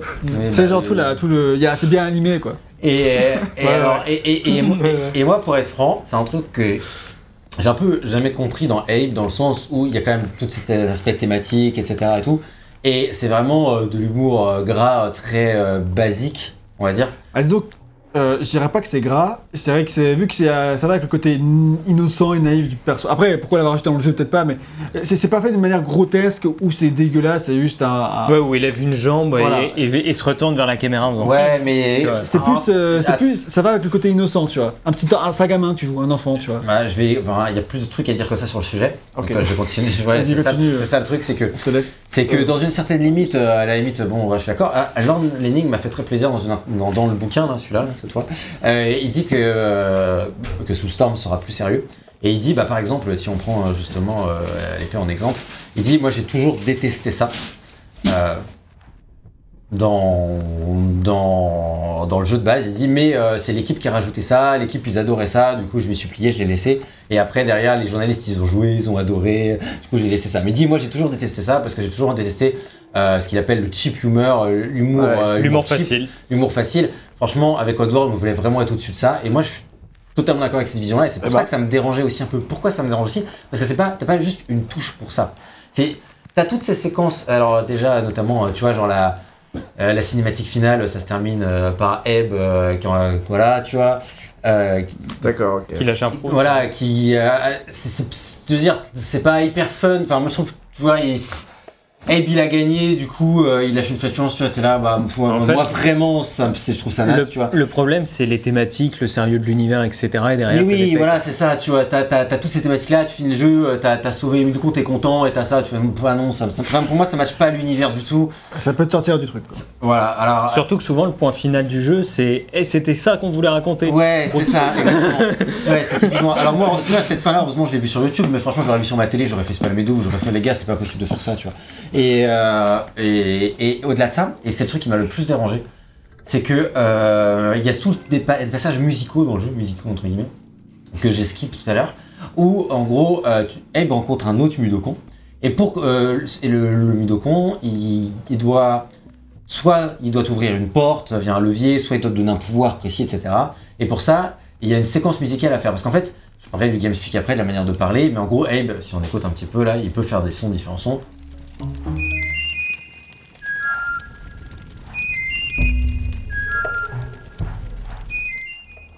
Et donc voilà, il fait des petits sons comme ça, et donc en fait, tu peux faire des jeux musicaux, et en gros, tu dois imiter euh, ce que le mec il fait en face. Et euh, toutes les imitations se terminent à chaque fois par un P. Constamment, tu vois. Et donc c'est c'est un peu le running gag du truc. Sauf que déjà, ça c'est un truc de design qui est pas très intéressant, qui m'a cassé les couilles un peu sur tout le jeu parce que c'est pas hyper fun. Et en En plus, plus, en test, c'est la galère. Et, et, et donc déjà au niveau design, franchement, je trouve qu'il y en avait trop par rapport à ce qu'il y aurait dû avoir. Et, et donc en plus le fait que ce soit se termine constamment comme ça, moi je- à la fin j'en pouvais vraiment plus quoi. J'étais là, franchement, euh, je, je, je, je suis gavé, tu vois. Donc euh, donc c'est pour ça que je trouve que cet humour là, pour moi c'est vraiment un, un point négatif. Enfin, je trouve que ça va. Après il y a plein de gens qui adorent et qui, qui sont fans aussi de pour ça, mais pas moi. Voilà, sans surprise. Écoute, On verra si ça me fait rire dans le dans, dans Tasty. Hein, mais- Et on verra aussi si les- ce que diront les gens dans les commentaires. On vous laisse euh, insulter les gens. Non, non, ne faites pas ça, s'il vous plaît. On- et puis pour ma défense aussi, hein, tout à l'heure j'ai explosé de rire, mais il fait très très chaud. Hein, ça, Ouais, c'est ça. Et tu peux pas dire, ouais, je suis bourré aussi. Je suis bourré aussi, d'ailleurs j'ai bu ce midi, euh, Bref, on a terminé sur l'histoire. Tu peux nous parler du game design et nous expliquer en quoi c'est un jeu d'aventure. Bah, comme on peut le voir, tu as cité Overworld, Yann, c'est vraiment, euh, pour moi, c'est le premier truc auquel j'ai pensé aussi. C'est typiquement un jeu d'aventure à la Overworld. C'est un jeu qui est en 2D et euh, qui va être essentiellement basé sur des énigmes. Et euh, Je sais, voilà. pas, je sais pas si t'en parles plus tard ou, euh, ou quoi, mais en fait, euh, au-delà de même bon, Another World, c'est euh, t'as tout ce côté, c'est un cinématique platformer. Et ça, c'est les cinématiques platformer, c'est euh, euh, le genre euh, qui a été créé, on va dire, près avec euh, Prince of Persia. Oui. En 89 par Jordan Mechner là. Et euh, où tu as des des personnages qui avancent d'une manière qui est photo, enfin pas photoréaliste, non, mais qui réaliste dans leur mouvement, dans la, euh, tu y crois et euh, tout un tas de, de mouvements qui sont bien animés, souvent un peu mocapés avec les moyens du bord de l'époque. Euh, c'est plutôt, c'était de la rotoscopie pour Prince of Persia. Et Another World, et dans cette mouvance-là, c'est aussi le même sorti 91, donc deux ans plus tard. Et, et donc euh, c'est aussi un jeu de genre là. Le, pro- le jeu suivant d'Eric Chahi, Heart of Darkness, c'est complètement dans la même mouvance, Ouais. euh, tout ça. Et il n'y a pas beaucoup de jeux comme ça. On peut citer Flashback, Inside. Inside, ouais, en jeu Inside, plus récent, Limbo, qui- clairement, ouais. qui- Inside et Limbo pourraient être de. Alors les mouvements de Limbo sont beaucoup moins réalistes que ceux de Oui. de- d'Inside ou de, des cinématiques platformers euh, au sens large. C'est un genre qui est très très rare aujourd'hui. C'est hein. très très. Même à l'époque, c'était. Ils ont beaucoup marqué, mais ils n'étaient pas nombreux. Enfin, en tout cas, peut-être Oui. parce qu'il y a peut-être eu beaucoup et ceux et les autres n'ont pas marqué et qu'on C'est du coup, on les a oubliés. Possible. Mais euh, là, on ne sait pas. On n'était pas assez. Et parce qu'il y, a- y moins d'immédiateté, c'est moins fun sur le moment. Tu vois. Ouais, c'est plus des trucs de réflexion où il faut se poser. euh, voilà, tu vois, Abe, là, c'est voilà, c'est tranquille, réfléchis à l'énigme, attends comment je passe ce tableau et comment je reviens 5 minutes en arrière parce que le jeu a pas enregistré que j'ai envoyé une pomme de l'autre côté de la blague. N'est-ce pas, cité euh, Another World, euh, c'est Eric Chahi. Eric Chahi, c'est un ancien de Delphine Software. Et Delphine, il faisait des point and click, jeux d'aventure, euh, tous les jeux de Paul QC, machin. euh, des grands jeux d'aventure, t'es qu'on appelle des jeux d'aventure, euh, c'est-à-dire avec de l'histoire, des dialogues, des, des, euh, des trucs à ramasser, etc. Enfin, Monkey Island, par exemple. Totalement. C'est pas Delphine ça, mais c'est un autre exemple click. Et euh, Another World, enfin après, quand Eric Chahi est parti faire Another World de ce côté, je sais pas si Delphine était dans les bails ou quoi, mais en tout cas, il a voulu faire un espèce de point and click, mais sans point and ni click et sans dialogue ni rien, et juste avec euh, du raconter une histoire par son univers. Alors, j'ai pas fait le jeu, donc je saurais pas dire euh, en parler précisément, et je vais Si, pas oui, renseigner à 100% sur euh, euh, sur l'histoire de la création de ce jeu-là, mais en tout cas, c'est euh, à peu près une évolution du genre de jeu d'aventure transposé un peu à ça. Et donc, forcément, Oddworld, bah, il est complètement dans cette, dans cette lignée, quoi. Totalement. Non, effectivement, j'en parlais pas, mais du coup, je, Voilà, suis bon, d'accord avec tout ça. Très bien. Et bah, Je euh, pense que ça explique pas mal de choses sur le game design. bah, je je sais pas à quel point ça peut être une référence pour euh, Oddworld Inhabitants, parce que euh, vu qu'ils connaissent pas trop le jeu vidéo visiblement, euh, je sais pas Oui, quel ils l'ont vu ici et puis ils l'ont quand même étudié parce qu'en fait les game designers viennent du jeu vidéo. hein. C'est vrai. euh, c'est clairement des. C'était sûrement euh, très euh, connu chez eux. Et du coup, bah, tu dis que Abe il va parcourir de grands niveaux, résoudre des énigmes et vivre une aventure tout en progressant. Euh, comme tu l'as dit, Abe c'est un pauvre pélos, ça signifie qu'il est ultra faible et il se fait one shot par tout et Je n'importe pense qu'on quoi. l'a eu depuis le début du test. euh, Ouais, le y a moindre pas droit à l'erreur. Hein. Ouais, ouais. Ça, Même c'est- une pauvre chauve-souris, il se fait Ça c'est typique de Prince of Persia aussi. hein. Ouais. Alors, ouais, C'est pour ça que j'ai beaucoup joué aux jeux de base quand j'étais petit. Alors qu'est-ce que c'était dur. hein. Euh, genre tu meurs tout le temps. Ah, c'est Voilà. c'est ultra violent. C'est Et y genre, a rien qui pardonne. genre euh, traumatisé par tout ça quand j'étais petit. Et donc, euh, et donc ça nous amène à parler du gameplay de base qui est extrêmement simple. Donc tu te déplaces par case, Euh, c'est-à-dire que quand tu avances, tu appuies sur le touche, tu avances d'une une case, même si les cases sont pas visibles, elles sont, tu les sens à travers le, le Ouais. gameplay. C'est mappé comme Ouais, ça. ouais, c'est-à-dire que c'est vraiment mappé euh, comme Tomb Raider en 3D, mais sauf que c'est en 2D. Donc là, j'appuie une seule fois, une seule fois, une seule fois. Ouais, C'est très important. pareil, mais en 3D. C'est très important de comprendre ça parce que quand tu commences le jeu, tu comprends pas vraiment. Et un peu comme quand tu commences Tomb Raider la première fois, tu, tu tombes tout le temps dans le vide et tu comprends pas, t'arrives pas à comprendre comment ça marche. Et en fait, c'est vraiment, ça marche vraiment par case. Et donc, une fois que tu arrives à comprendre ce gameplay-là, de comment ça marche par case, c'est vraiment mieux parce que par exemple, tu sais que pour sauter, pareil, tu vois, tu fais un certain nombre de cases comme ça, et que pour sauter avec Elan, ce qui est le plus dur dans le jeu, mais en fait, si tu veux sauter sur le bord, tu recules d'une case, hop, et t'appuies sur la touche de pour sprinter, et tu hop, et là, et là tu sais que ça va marcher. Vraiment Tomb Raider. Oui, voilà, c'est clairement la même chose, mais en, je trouve moins précis et moins intuitif. Alors, ça fonctionne un peu pareil, mais, mais le, le feeling, je pense, a dû au level design, peut-être peut-être dû au- à la partie artistique qui fait que des fois tu sais pas bien où est le bord exactement. Là où par exemple Tomb Raider, c'est très bien Ah ouais. avec les cubes. Et bah, c'est beaucoup plus difficile parfois dans Abe. Par exemple, des fois, quand tu te raccroches à des, à des, à des bords, euh, j'ai l'impression qu'il mord un peu Ouais, euh, ouais, sur, le, sur le rebord. et quoi. ça, c'est vrai que c'est assez, euh, assez difficile. Et donc, du coup, il y a d'autres trucs, sauter euh, avec de l'élan, comme tu l'as dit, tirer un levier, désactiver une bombe. Euh, il peut aussi ramasser des éléments, des, lancer des pierres, euh, tout ça. Et tout ce qui- tous ces éléments euh, de jeu sont utilisés évidemment dans le level design et en tirera parfait pour renouveler les énigmes et les situations rencontrées par notre petit héros. A noter que tout n'est pas expliqué dès le début du jeu, ce qui est sûrement mieux pour les joueurs euh, débutants, mais qui est assez frustrant pour ceux qui cherchent à tout faire dès le début. C'est-à-dire que là, on l'a vu dès le début, en fait, euh, on se rend. Enfin, au début, on t'explique pas du tout comment sauver les Mudoko, on t'explique pas tout ce qu'on peut faire avec la concentration, enfin, j'en parlerai plus tard, mais il y, a tous ces trucs-là, et moi qui refaisais le jeu, j'étais très frustré parce que je me rappelais pas comment fallait jouer. Et en fait, euh, on t'explique les trucs petit à petit dans le jeu, mais en fait, si tu veux faire une run un peu complète, dès le début, en fait, il te Ah, tu plein peux, de tu trucs. peux le faire dès le début en Ouais, tu peux le faire dès le début, mais il faut juste savoir comment ça fonctionne, en fait, il faut connaître les mécanismes pour y arriver. T'as pas regardé la notice? Et euh, non, j'ai pas lu. Là. Ah bah, c'est ça, mec. euh, je suis pas sûr d'avoir la notice, est-ce que j'ai la notice C'est peut-être une excuse. T'as la notice. J'ai la notice. Perdu. Ah, c'est Dinocrisis que j'ai pas la notice. J'ai vu un jeu récemment, j'avais pas la notice. Et voilà, donc euh, tu veux nous maintenant nous parler du level design avec cette, partie qui s'appelle, qui s'appellera pas comme ça dans le votre Barre bar, sommaire. euh, un jeu de pute. Ah oui, d'accord, ok. Oui, effectivement, ça va pas s'appeler comme ça. Tu veux nous en parler, VG Je pense que c'est vraiment. euh, Ça un se jeu de voit. pute. ça se voit depuis le, le début. C'est assez scandaleux à quel point tout le level design du jeu Et fait pour te baiser. était- est fait pour te baiser. Mais très clairement. Je trouve qu'il n'y a pas d'autres mots. Enfin, j'en ai trouvé quelques autres. Si tu peux me lire les quelques autres mots que j'ai trouvés. Tu dis, c'est vraiment ce que- le jeu de pute, c'est euh, ce qui définit le mieux le level design de Abe. Euh, il n'y a pas d'autres mots, enfin si, d'autres, perfide, vicieux, sadique, abusé, désespérant, malhonnête, tordu, crisant. Et tu pourrais continuer comme ça, mais tu vas plutôt nous expliquer pourquoi. Bah, Voilà. Bah là, typiquement, euh, je pense que j'ai fini mon petit maxi de niveau. J'arrive tranquille. J'actionne mon levier. Paf, il y a deux paramètres là qui tombent. Bah en fait, là, je pense que je suis niqué. Donc, euh, hop. Oh, non, j'ai réussi- j'ai réussi à passer. Oh, l'expertise On se barre, on se barre. Le joueur français a toute sa technique. Et voilà. Un jeu de pute Voilà, voilà Et là, tu, re- tu recommences au début du niveau. fait pour te piéger tout le temps. Il y avait un interrupteur, je l'avais oublié, tu cours, tu te dis ah bah je vais me mettre en sécurité en haut, tu sautes, zbra, tu te fais déglinguer. Et c'est ça tout le temps, tout le temps, tout le temps. Alors si on se souvient bien, tu vois, Limbo c'était pareil, c'était fait pour te niquer une première fois, mais les niveaux étaient courts. En fait, Oui. tu vois, Oui, c'est- tu euh, revenais à peine une minute en arrière. Là, ça fait plus de deux minutes que VGM est sur son niveau. Ah, Et ça, c'est frustrant. C'est très. euh, Tu vois, là, il est là l'interrupteur. Je l'avais oublié, j'étais en train de courir.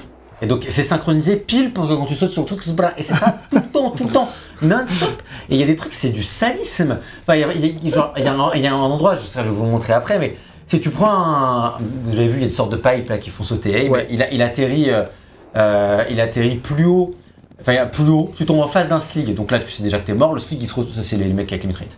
Et il, il il se retourne, il te tire dessus, donc là tu perds. Abe tombe, et il tombe sur une mine en bas. Donc il tombe mort et il explose après, tu vois. C'est du sadisme pur. C'est-à-dire que c'est pas juste, non seulement on t'a niqué, t'as pris un truc, tu savais pas, tu, tu meurs, mais en plus derrière tu te fais humilier, tu tombes sur la mine, c'est la totale quoi. Et c'est ça tout le temps, tout le temps, constamment. Si vous faites attention là, c'est ça non-stop. Et en même temps, il y, a il y a une forme de génie. T'es un peu là en train de te dire, oui, oh putain, bah. euh, J'ai À, été à sacrément quelle bien. sauce je vais te manger, quoi J'ai Bah été ouais. sacrément piégé. Bah, c'est ça quoi. Et, et, et c'est donc là, typiquement, je sais que là, il faut pas que je saute, quoi. juste marcher. Est-ce qu'ils viennent Est-ce qu'ils viennent pas ah, Est-ce que t'es parti peut-être un petit Un peu peu tôt, vite, ouais. tu vois, ce genre de Je suis choses pas sûr qu'il était poursuivi du coup. Ouais. Ils m'ont poursuivi, mais je pense qu'elles se sont fait écraser. Ah, ça m'étonne. ouais. Ces, ces créatures-là, en fait, euh, à deux, elles t'attaquent. Mais putain, mais Tu le savais en plus t'as exprès marché sur le truc. Après, après, il y a le fait que le jeu est une pute et que le joueur soit un con. Hein. Il y a les- il y a les deux. c'est- Il y a de multiples problèmes. c'est indéniable. Donc ouais, Tout n'est pas si simple quoi. Ah, bon, après, je vais expliquer un peu les différences de level design, mais voilà, c'est vraiment ce truc-là, c'est. C'est du sadisme. C'est du sadisme. Et tu sens qu'ils se sont amusés, mais il y a des trucs, mais c'est- c'est c'est constamment. Il y a une forme de, il y a une forme de génie dans le, dans, dans, dans le sadisme, tu vois. Et, Mm. et en fait, du coup, est-ce que ça en fait un mauvais level design pour autant Mais non, pas du tout. Au contraire, en fait, c'est même un, un- un super bon level design dans le sens où C'est bah, super bien peaufiné c'est quoi. hyper inventif, bien peaufiné, bien timé, mais c'est juste fait pour te niquer la gueule. Je me quoi. rappelle qu'on disait aussi ça de, de Rayman 1 qui était hyper sadique, mais c'est aussi ce qu'on appréciait, tu vois. Ouais, non mais là c'est un autre niveau. hein. En fait, c'est différent en fait. Là c'est chaque, euh, chaque parcelle de pixels est faite pour, te- pour te niquer. C'est un peu différent parce qu'il y a le côté vraiment où le, là, c'est- il y a beaucoup de, un peu de puzzle, d'énigmes, du côté de euh, comment je vais faire pour réussir à passer de la réflexion. C'est pas que de l'adresse en fait. Ouais. Clairement pas. Non, clairement. Et du coup, euh, voilà.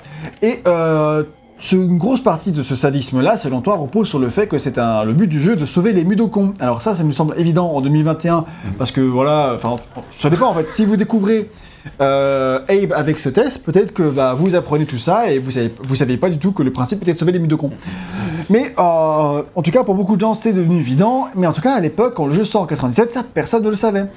Euh, sauf peut-être dans la notice. Oui, bah, oui, Oui, oui, c'est, voilà, euh, pas une promo, mais bon voilà, c'est vrai que c'est un truc. euh, Et normalement, voilà, ça c'est. Normalement, on améliore son personnage en tuant et non pas en sauvant. Et ben là, en fait, c'est. euh, Dans les jeux en oui. général, tu vois. dans les jeux en vidéo, c'est plus tu montes en expérience parce que tu as tué des trucs que tu deviens plus fort. Et là, bah, il veut, euh, Lorne Lenning, il veut inverser la tendance et se dire que, bah, en fait, c'est en sauvant, en donnant, je veux, de- je veux donner de l'espoir aux gens, car je sais que dans les périodes de ma vie euh, où il n'y avait oui. vraiment pas d'espoir, où tout était sombre, et ben, dès que il y avait une parcelle d'espoir, bah, tout allait mieux.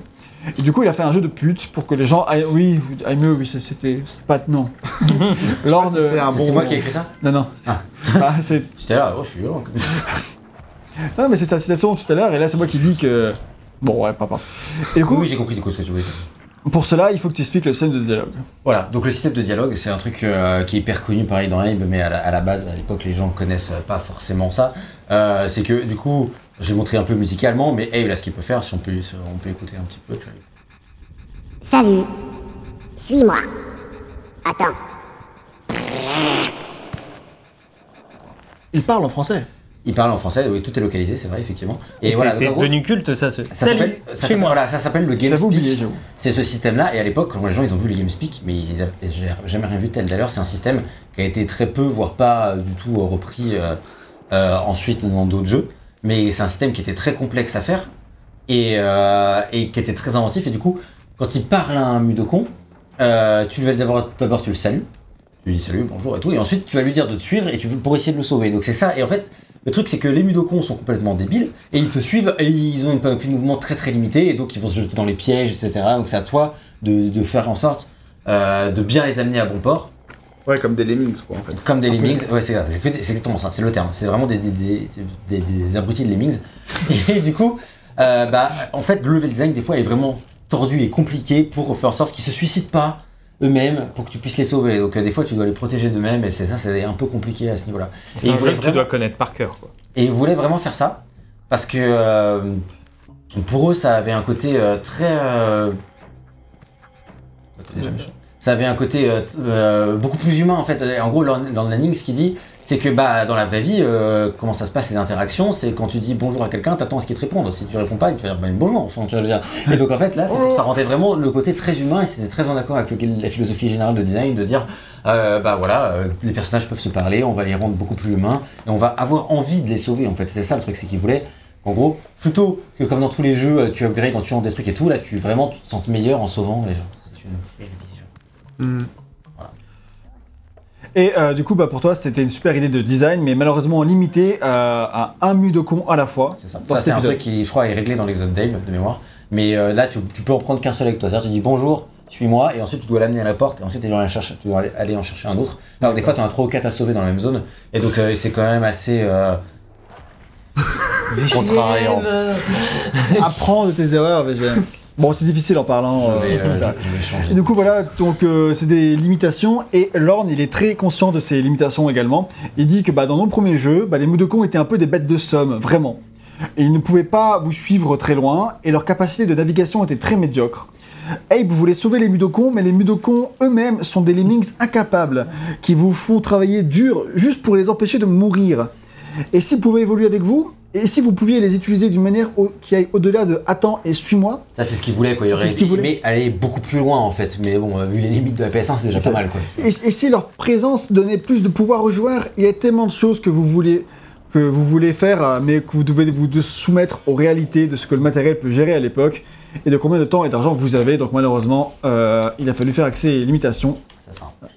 Et donc voilà, évidemment, comme Abe, tous les minutes de con se font one shot, et les level designers ont pris un malin plaisir à les mettre dans des positions toujours extrêmement inconfortables où les sauver sera presque toujours très difficile. On l'a vu tout à l'heure, en fait, il y avait deux scies qui tombaient et il y avait deux mudokons au milieu. Et il faut timer le moment où tu lui fais salut, suis-moi pour pas qu'il se prenne la scie parce que le moment où il va suivre, Exactement. Ouais, c'est ça. Et ça, du coup, c'est vrai que c'est le côté euh, qui peut être un peu. euh, frustrant. frustrant clairement parfois de se dire euh, bon bah là franchement euh, c'est pour ça que j'ai abandonné il y a des fois tu vois j'étais là, mec euh, vas-y meurs tant pis Et quand ils ne sont pas en danger, le danger vient du joueur.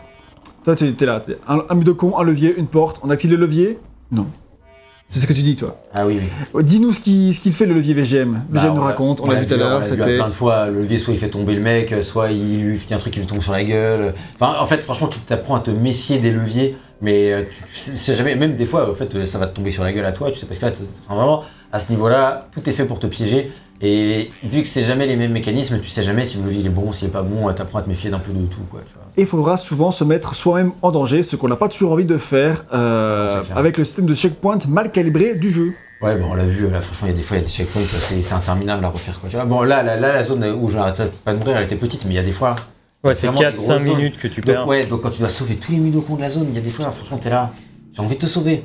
Mais Et franchement, j'ai envie de me sauver moi-même d'abord. sauve-toi toi-même. Moi, je me sauve moi, c'est pas mal. ouais, c'est un peu ça. quoi. Aïe, aïe, aïe, aïe, aïe. Et ensuite, un pouvoir intéressant de, parmi le gameplay, c'est le pouvoir de la concentration. On l'a vu, euh, bah non, je sais pas. Permet de sauver les budokons, euh, ça En fait, quand tu te concentres, ça ouvre le portail avec les oiseaux là. Et puis c'est comme ça, c'est ce qui permet de les. euh, Ah oui, de tu les, tu les envoies Voilà. dans un autre monde. Et puis ça permet après, on l'a vu aussi de contrôler les sligs, donc je vais parler, dont je vais parler après, mais c'est vraiment, euh, c'est globalement c'est ça, ça va, c'est un, un pouvoir qui va permettre de sauver les budokons. Et ensuite, il y a toute un grosse partie sur les pièges dans ta fiche, mais ça, je pense qu'on a déjà fait un bon tour là-dessus. Tu peux me parler maintenant des ennemis, parce que euh, Yes. voilà, t'as les... Bah, du coup, les ennemis, on va commencer par les sligs, donc c'est les mecs avec les mitraillettes là en vert là, donc euh, donc c'est donc ceux-là, forcément, euh, ils sont très euh, euh, C'est ça qu'il faut penser. emblématiques. C'est ça qu'il faut penser. Lui qui adore Star Wars, et bah, les, les, les robots, là, les droïdes de Star Wars Ouais. épisode 1, tu sais, qui roulent comme ça, qu'après ils se lèvent. Ah, les droïdes cassent. Ouais, les droïdes. Ah, ouais. Et genre, euh, lui qui est fan de Star Wars, il fait une créature qui, deux ans plus tard, Ouais, il il- Star Wars arrive avec un truc qui Ouais, peut-être vient vrai. de là. Pas sûr qu'en voyant, le- pas sûr qu'en voyant le film deux ans plus tard, ils soient encore fans. Ouais, bah, ça, peut-être Oh, pas, mais. euh, bah, ils, étaient, Oh. ils étaient très exigeants, les, les viewers qui ont découvert Star Wars, les premiers Star Wars à, dix- à 15 ans, donc c'est possible que. Mais en tout cas, euh, je veux dire. euh, Bah, nous aussi, on était très exigeants hein, quand on a, Ouais, quand on a aussi. découvert la dernière trilogie. Ouais, mais il y avait des, des raisons. Et donc, euh, euh, enfin, je sais pas, ils m'ont toujours fait penser à ces. J'ai toujours associé les deux ensemble. Et du coup, bah. Et du coup, c'est des ennemis emblématiques, c'est des sortes de limaces montées sur des, euh, sur des, des, des jambes robotiques, et, euh, et donc avec un flingue. Et eux, ce qui est vraiment intéressant dans le level design, c'est que ils t'entendent, enfin comme tous les ennemis d'ailleurs, mais c'est surtout avec eux que ça va jouer. Donc Abe, on l'a vu, voilà, ils peuvent comme ça, ils peuvent être, euh, ne pas Ah se oui. faire repérer. Et donc par contre, si tu marches normalement ou si tu cours, bah, ils vont t'entendre et ils vont se retourner et te tirer dessus. Donc il y a tout ce jeu de cache-cache avec les sligs. Et passer derrière eux, etc. Pareil, ils voient pas dans le noir, donc il y a des moments de pénombre où tu peux te cacher dans le noir, ils passent devant Ça, on a toi. vu tout à l'heure, c'était vachement stylé, je trouve. Ouais, ouais, il y a pas mal de mécaniques comme ça, et donc à ce niveau-là, le design est vachement renouvelé, euh, et surtout, du coup, grâce à la concentration. Bah, attends, bah, je peux pas le faire là, mais on l'a vu plein de fois. Euh, bon, il a pas été content. mais bon, grâce à la concentration, s'ils peuvent pas te tirer dessus, tu prends possession des sligs, et ça, c'est vraiment ultra stylé, parce que prendre possession de ton ennemi principal, c'est ultra jouissif et tu te mets à tirer sur les ennemis. Euh, voilà. Et ça, c'est un truc, euh, c'était un, un- un gros problème qu'il y avait dans le jeu. C'était qu'en gros, les designers, euh, si tu peux me lire un peu l'histoire qu'il y a autour de ça. Tu crois que c'est là? Ouais, game design. Très confus euh, quand Vas-y, tu veux. Vali, alors c'est trop Alors. c'était. Alors, on va faire un aparté parce que en fait le- la fragilité d'Abe rendait les game designers très confus. Donc tu veux créer un jeu d'action-aventure mais dans lequel le perso principal n'a pas d'action. Et du coup comment tu fais en fait ça, par rapport à tout ça Surtout quand voilà la moindre action te tue. Donc C'était ça, les une designers étaient là, mais mec, tu veux faire un jeu d'action-aventure, mais dans lequel tu peux pas avoir d'action avec le personnage principal, parce qu'il a pas de gun en fait. Et, et, et, et Henning était là, bah ouais, il fait, mais comment tu veux faire? Il fait, bah je sais pas, on va trouver un moyen. Il fait, bah non, en fait, juste euh, donne-lui un foutu flingue, quoi. Franchement, donne-lui un flingue, qu'on en finisse. L'américain, tu veux dire. Il y a un moment, euh, c'est bon quoi. Et Lord Henning Et était du là, coup, mais, euh, mais il si on met, si on, il met, si on lui met un flingue, on, tue toute la philosophie du personnage, on tue l'IP avant même qu'on l'ait sorti le jeu, parce que sinon. on il tue devient- la thématique principale. c'est ça, il dit on devient comme tous les autres jeux, donc euh, donc c'est ça. Et donc en gros, ils étaient là, bon, on peut pas, Abe ne peut pas avoir de flingue. Comment on règle le problème? Et donc le problème qu'ils ont trouvé, c'est que bah vu qu'Abe euh, il vient d'une tribu un peu euh, mystique, etc. Tu vois, euh, Tu peux posséder les, les, les, les gens qui ont des flingues. c'est ça. Tu peux posséder euh, les, les euh, via la concentration comme ça. Tu peux posséder euh, ces, ces, ces ennemis, ouais. ses ennemis et à partir de là, tu auras un gameplay un peu plus action le, le temps de quelques instants et aussi ça te permet de régler le problème qu'il y a qui qui est qu'en fait si tu donnes un Abe un flingue, s'il ramasse un flingue à un moment, et bah tu peux pas lui enlever parce que sinon c'est hyper frustrant pour le joueur. Donc là ça règle le problème parce que tu sais que c'est temporaire parce que c'est temporairement tu contrôles euh, tu contrôles le mec. quoi. Donc euh, donc c'est vraiment ce problème-là qu'ils qu'ils réglaient, c'était des trucs très astucieux, c'est comme ça ça réglait beaucoup de problèmes de design. Euh, voilà. Donc là c'est un, des- un en des plus- fameux passages musicaux, donc je suis bloqué. Et en plus, par rapport à, à ces trucs de concentration, en fait, c'est vraiment un truc hyper stylé de. Je veux dire, euh, en tant que joueur, c'est hyper satisfaisant de passer à ça, et euh, en plus, ça reste dans la philosophie du jeu, donc c'est très bien. Avant de passer aux ennemis suivants, deux petits mots à dire encore sur les Sligs, c'est que leur nom vient de, euh, de pigs et de slugs, donc c'est des, des limaces et des cochons, mêlés ensemble. Et le studio a eu comme objectif de faire en sorte que, bon, c'est aussi le cas pour tous les ennemis, de, mais de faire un travail de dingue pour que tous les slicks semblent vivants et qu'ils ne soient pas juste de simples ennemis. On pourrait croire qu'ils soient vraiment euh, réels et qui peuvent exister. Et ça, c'est vrai qu'ils ont des, bah, encore un gros travail sur les animations. Et ça, c'est un truc que, de manière générale, dans le jeu, les animations, il faut le dire, et elles sont très très belles pour un incroyable, jeu. ouais. Ah non, mais esthétiquement, il y a plein de trucs super stylés, hein. surtout pour l'époque. Ouais, Ouais, genre, franchement, les mecs qui viennent du cinéma, ouais, c'est ça, genre tu fonces dans un mur. bon, Ouais, ouais, tu, tu sens vachement l'ADN cartoon cinéma d'animation en fait. Bah, surtout, enfin, le, ouais, bah après, c'est surtout aussi le. le, le- bah, après, on en parlera dans la direction artistique, mais ça. genre, ça, ça fait très années 90, hein, en vrai, le, le- le- la, la palette de couleurs et le. euh, et. Et, euh, et surtout, enfin, la, la palette de couleurs et l'utilisation du noir, etc., et des ombres qui sont très très marquées, etc., euh, ça, ça, ça me rappelle, enfin, ça fait un très euh, Tim Burtonesque, etc., tu Mm. vois, et, et ouais, tu sens que c'est vraiment un, un produit de ces, ces, ces années 90 là, en fait, où t'avais beaucoup de. Bah, tu vois, James et la, et la Grande Pêche, ou des trucs comme Ah ça, ouais, qui sont un peu très. Euh, Enfin, genre, qui sont, tu dire, à, qui sont à destination des enfants, mais où t'as un côté un petit peu sordide, un peu, un peu sombre, un peu. Oui, machin truc, etc., je, tu je vois. ce que tu veux dire, effe- effectivement. Mais euh, ouais, non, j'ai rien de plus à ajouter. C'est vrai que je vois complètement ce que tu veux dire dans la palette de couleurs et tout ça. Complètement. Sinon, il y a les sligs. Les slugs. Les Les slugs. slugs, les slugs, Slugs, du coup, on c'est vient les chiens parler. des slugs. Ah, Euh, je crois qu'on en a vu, on a vu quelques-uns quand je m'échappais de l'enclos. Euh, ils te courent après, là, euh, ça te peste. Ça te réduit en charpie, mais ils sont complètement débiles Ils sont et ils te foncent dessus sans réfléchir. C'est ça. Ce qui est amusant, c'est que quand tu diriges les, les sligs, du coup, tu peux parler aussi avec les autres sligs. Et euh, tu peux euh, euh, donner des ordres au chien. Donc c'est trop bien, Ah. tu peux l'avoir avec toi et puis lui ordonner d'attaquer. C'est bien ça. C'est assez rigolo. Et tu dis qu'ils sont aussi utilisés dans le level design pour faire des, beaucoup de putes également, on n'en doutait pas. Ouais, Ensuite, ouais. tu as les paramites, c'est une sorte d'insecte assez stylé et flippant. C'est celui qu'on a vu là juste avant en fait. Ok. C'est qu'on voyait tout le temps. Là en fait, eux c'est hyper astucieux. C'est que là, euh, si ils t'attaquent pas, ils sont innocents. Sauf s'ils sont acculés contre un mur, là ils se mettent à t'attaquer. Donc encore une fois, hyper réaliste quoi, comportement animal. Mhm. Et quand Et- ils sont deux, Et quand ils sont deux, parce que là ils ont la confiance. Et du coup, euh, Et ensuite, tu as les scrabs, qui sont des Ouais, créatures solitaires et combatives. Un scrab seul massacre Abe, deux scraps se rencontrent et s'affrontent. ouais voilà, ils s'affrontent. Dans ce cas-là, euh, bah ça fait euh, pendant qu'ils s'affrontent, tu peux passer genre de truc. Et pareil, il y a tout un level design autour de ça. Et c'est vraiment les level- c'est toutes ces créatures là, j'en parle vraiment parce que c'est tout en fait. Il n'y a pas plus d'ennemis. Bon, s'il y a les chauves-souris, il y a les putes de chauves-souris euh, et d'abeilles aussi. c'est pas vraiment des, des ennemis. Mais sinon, parce que tous les autres, ils ont vraiment des des, des, des super traitements quoi. C'est pas euh, enfin c'est- pas juste des simples ennemis. C'est pas un, un jeu dans lequel il y a plein euh, d'ennemis. Non, c'est vraiment un jeu dans lequel il y a peu d'ennemis, mais très bien exploités dans le design. Ils ont été très travaillés, etc. et surtout la, la combinaison de ces ennemis ensemble, j'imagine, pour encore plus de level design oui, super bah oui, bah quoi. clairement. ouais. Même, tu vois, tu emploies carrément le mot puzzle design pour euh, expliquer comment ouais, tu ah euh, passes chacun de, C'est de chaque- de puzzle. chacune de ces rencontres. Ouais, ça c'est clair. Et à la limite du die on retry plein de fois. hein. Clairement, euh, il y a des fois où t'es dans le die on retry parce que bah tu te fais niquer par le jeu, faut recommencer. Et enfin, la dernière créature qu'on voit, bah, on l'a on les... Oui, sous les yeux, c'est les loups. les lumes. C'est Donc c'est une mule, voilà, en l'envers. Mule écrite à l'envers. C'est vu écrit à l'envers. Et en fait, je- je trouve ça assez. Ça donne vraiment un sentiment pareil, là, tu vois, les muscles et tout, c'est assez balèze en vrai. Et, et ça donne un, un vrai sentiment d'aventure quand tu l'as dans le, quand tu l'as avec toi, quoi. Je Franchement. trouve que dans ces années-là, c'était hyper stylé. À chaque fois, t'avais un gameplay qui changeait comme ça. Encore de nos jours, mais je veux dire, euh, moi, Avec je les véhicules, ouais. T'avais ce truc-là, genre ah, un véhicule, une monture, un truc, tu sais, t'étais genre pff, complètement amazed parce que les jeux vidéo t'off- t'offraient vraiment ces, ces possibilités-là à l'époque. Et chaque fois que t'avais un, un jeu qui, qui avait ça, c'était toujours ah, tu savais que dans Tomb Raider 2, t'avais un, un, un bateau, tu sais, oh, wow, pff, ah, de nos jours, tu ferais ouais. Un bateau.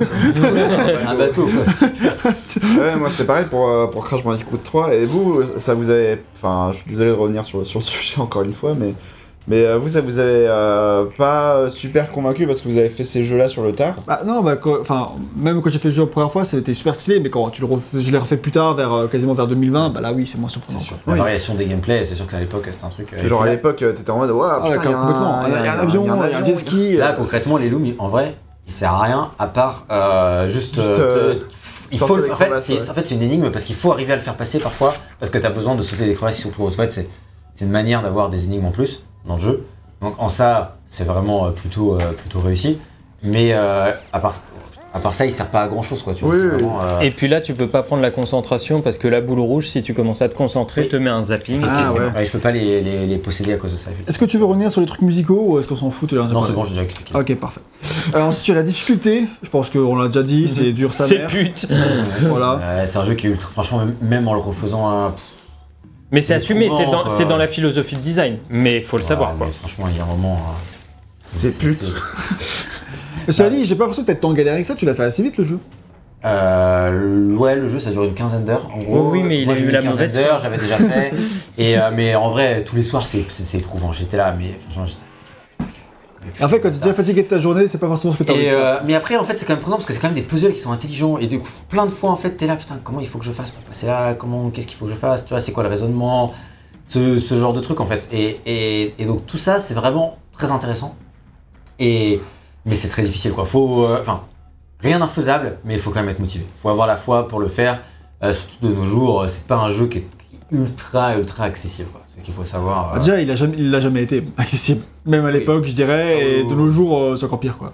oui, après, Même en en, vrai, même en 2010 et tout, 2011, quand on a fait le premier test, j'étais en mode, euh, ah, ce jeu était déjà pas très accessible, mais de nos jours, en 2021, mais il va, va relancer ça, quoi. euh, après, en vrai, pour, pour des gens. Pour ça, j'ai envie de refaire, j'ai envie de faire New and Tasty pour voir Ouais. comment ils ont adapté pour le rendre plus accessible. Franchement, en fait, juste s'il y avait juste des meilleurs checkpoints, ça irait. Il y aurait Ouais. pas de problème.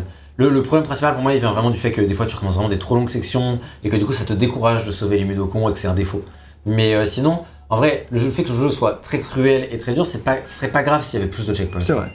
Donc, euh, et puis le système de sauvegarde complètement claqué au sol, euh, j'ai jamais vu ça. Tu peux pas sélectionner ton emplacement de sauvegarde. Dès que tu fais une sauvegarde, ça t'en prend un nouveau sur la carte mémoire. Donc en fait, tu remplis tes 15 trucs et après t'es obligé de les supprimer à la, t'es obligé de supprimer à la mano euh, tes, emplacements, tes emplacements de sauvegarde. En fait, tu, tu, mais tu sauvegardes manuellement? Ouais, en fait, ouais, oui, tu, tu sauvegardes manuellement et en fait, si tu vas reprendre le dernier checkpoint qui a été Sinon, t'as enregistré. t'as- t'as un mot de passe. Oui, sinon t'as un mot de passe, un peu à la old school, mais vous voyez, là, j'ai mes 15 emplacements de carte mémoire qui sont pris. Et, et, je peux- et là, du coup, je peux pas sauvegarder la partie, c'est pas rien. Il faut d'abord que je supprime un fichier à la mano. Et, Ah, et franchement, pas ouais. pouvoir sélectionner euh, ton truc de carte mémoire, c'est un peu. euh, bon. Trop bien. En fait, ils ont- t'as t'as l'impression qu'ils ont voulu avoir un truc de, Et- de sauvegarde rapide, mais qui se, qui se renouvelle pas. Quitter le jeu. Sans sauvegarder les go. c'est pas grave. Quand la sauvegarde se termine mal. Et c'est clair. Et en plus, pourquoi c'est claqué C'est parce qu'il y a des fois, tu ne sais pas où ça te sauvegarde. Il y a des fois, tu penses que ça t'a sauvegardé au bon endroit. Des fois, ça t'a sauvegardé parce que t'as as été checkpointé. Mais des fois, ça te.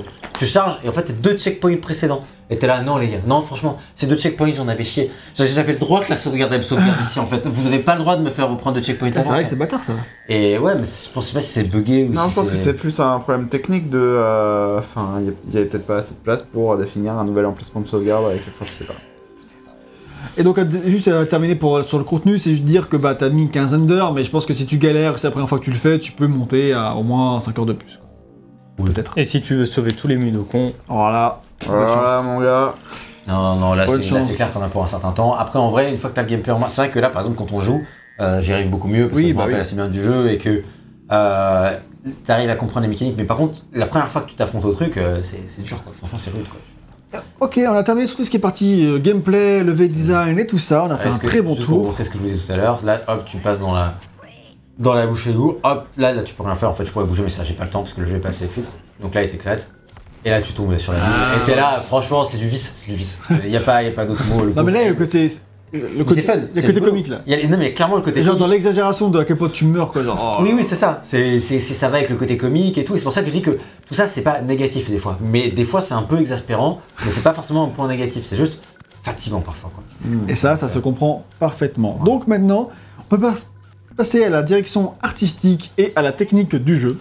Euh, parce que euh, Oddworld, c'est là où c'est hyper intéressant, c'est qu'il sort à un moment où tout le monde ne pense plus qu'à la 3D. On est Bah en oui. 1997, euh, la 3D c'est le grand bouleversement du paysage vidéoludique avec euh, les années Saturn et PlayStation pour le monde des consoles. Alors évidemment aussi pour la Nintendo 64, mais je crois qu'elle sort en ouais, 196 aussi, donc c'est pareil, avec Mario, Tomb Raider, Resident Evil, Virtua Fighter, plein de différentes manières d'aborder le jeu vidéo 3D, en ouais. 3D. Franchement, du coup aussi. Et euh, donc, euh, Ouais, l'oublie pas, truc. Ouais, c'est vrai qu'on va pas citer assez dans Stress. Et donc, euh, Oddworld est donc une anomalie dans le paysage du, du milieu de vie de la PS1. Et donc, euh, bah, il met donc l'accent sur le fait d'avoir de magnifiques décors pour se démarquer de tout ce qui sort euh, Ouais. dans ces années-là. quoi. On peut le voir, hein, ces décors, c'est quand même assez. Lorne, peu après la sortie du jeu, cette dernière team d'ennemis, Ah c'est ah, c'est peut-être plus eux qui me font penser à des à la créature de Star Wars là. Pas sa créature du coup, mais euh, Ah oui. Wow. Bah, avec les pattes de crabe. Là, ouais, les pattes de crabe et le. Ouais. Ils sont bien Ouais. ils sont assez flippants. Puis la Et- mitraillette aussi. Voilà, il y a des mitraillettes, hein, pas. en fait, les droïdeka, c'est l'enfant de eux et de l'autre. Quand tu penses que t'as ça. Et donc, euh. Lorne, peu après la sortie du jeu, il dit, il dit ceci, il dit « Les gens pensaient que la 3D rendrait les jeux meilleurs. La 3D était si importante, maintenant ils savent que c'est faux. car ils ont des dizaines de jeux sur leurs étagères qui sont en 3D et qui sont moins bons que des jeux en 2D auxquels ils ont joué avant. Oui. La 3D n'est pas si importante. Nous, finirons- nous finirons par faire de la 3D. Il parle de son studio du coup. Euh, mais ce qui est important maintenant, c'est de faire un meilleur gameplay. Et c'est ce que tant de gens ont complètement loupé dans leur jeu. Ça. En fait, c'est ça, les, les gens ils étaient humiliés par la 3D à cette époque et je trouvais ça très intelligent comme réflexion. Dans le sens où, bah, c'est vrai en fait. Il y a Euh, plein de jeux moches en Il y a plein de 3D. jeux moches en- et pas bons, pas bons, vraiment mauvais. Oui, non, mais Et juste, euh, juste parce que du coup, et, ils, ils savaient pas les faire. Et euh, enfin, il n'y avait pas de gameplay, pas de trucs fun. Et donc en gros, eux ils se sont dit bon bah là c'est le début de la 3D, donc on va faire un super jeu, on n'aura pas les moyens ni euh, de faire un game, bon gameplay 3D, ni de faire un bon, euh, un bon truc euh, en 3D, donc on l'a fait en 2D. Et c'est vrai que bah voilà, ils ont fait un jeu qui était mémorable, alors que s'il avait été en 3D, probablement il se serait raté. Euh, C'est, ça fait penser à, à Paul Cusset, notre grand développeur français et tout, qui euh, a fait euh, bah, Flashback et d'autres jeux cultes. Et euh, sur PS1, et avec la 3D, il a fait Fake to Black. Et genre, c'est un jeu en 3D qui, niveau gameplay, est pas ouf du tout, quoi. Vraiment, au niveau 3D, c'est balbutiant, c'est pas ouf et tout. Et le jeu, c'est en 96, ou 97, je sais pas. Et en fait, quand le. En même moment, il y a Tomb Raider qui arrive, et là, il, Paul Cusset, il a une attaque cardiaque, enfin, je pas carrément, mais il fait Oh mon dieu, c'est ça que je voulais faire, et c'est pas ce qu'on a dur quoi. Tu vois, mais c'est à cette époque-là où, où tous les jeux se cherchent en 3D et, et finalement, bah, oula. Wow. ah oui, ils se battent, comme ouais. tu disais. C'est mal fait, mais ils sont mal.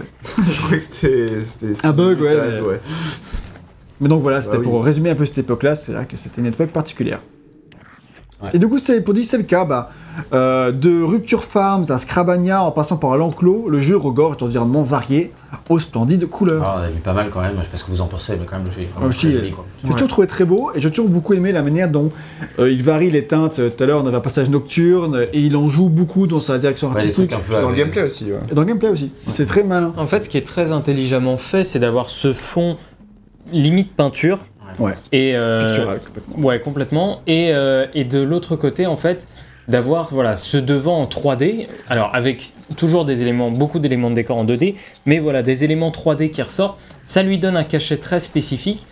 C'est aussi le côté un peu sale dont je parlais tout à l'heure qui, Ouais. moi, euh, Oui, c'est- il y, a- il y a un grain. Voilà, il y a, du, y a- il y a du grain. Il y a Voilà. un truc particulier, effectivement. après, le grain, on l'aime ou on l'aime pas. Moi, je trouve ça très beau, la manière dont c'est fait. Après, c'est ouais, voilà, c'est on c'est- aime ou pas ah non, mais c'est beau, mais c'est juste que en DA ça me parle pas. Mais vraiment pas du tout. Ouais, C'est je euh, comprends, franchement.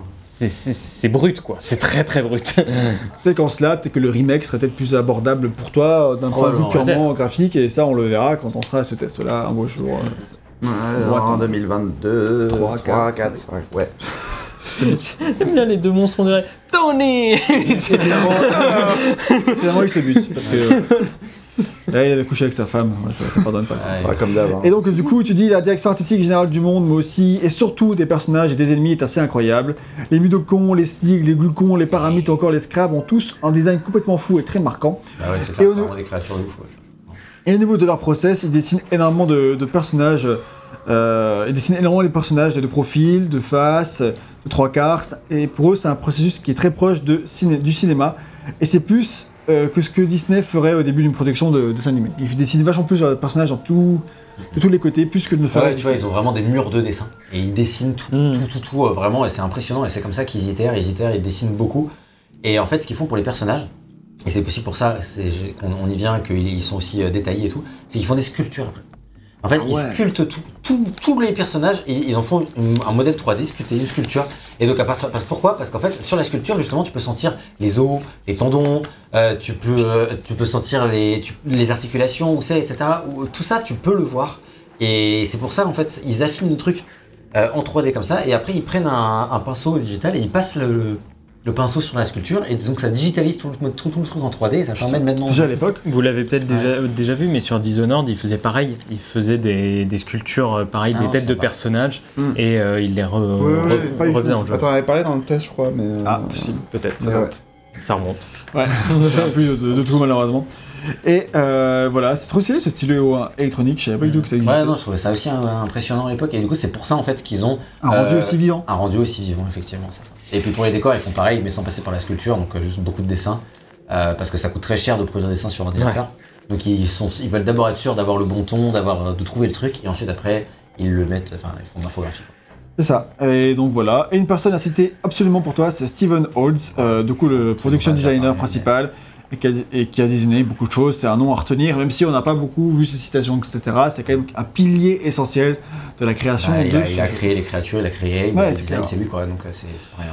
Et là, on a été un peu frustré que personne ne remarque à quel point les temps de chargement étaient rapides de pour l'époque. Oui, entre les différents écrans en fait.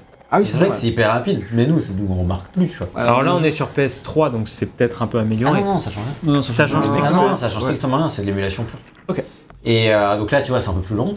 Et bon, quand tu charges le, ton niveau, ça va être long. Mais là, franchement, entre les différents trucs, ils ont beaucoup travaillé pour que ce soit c'est.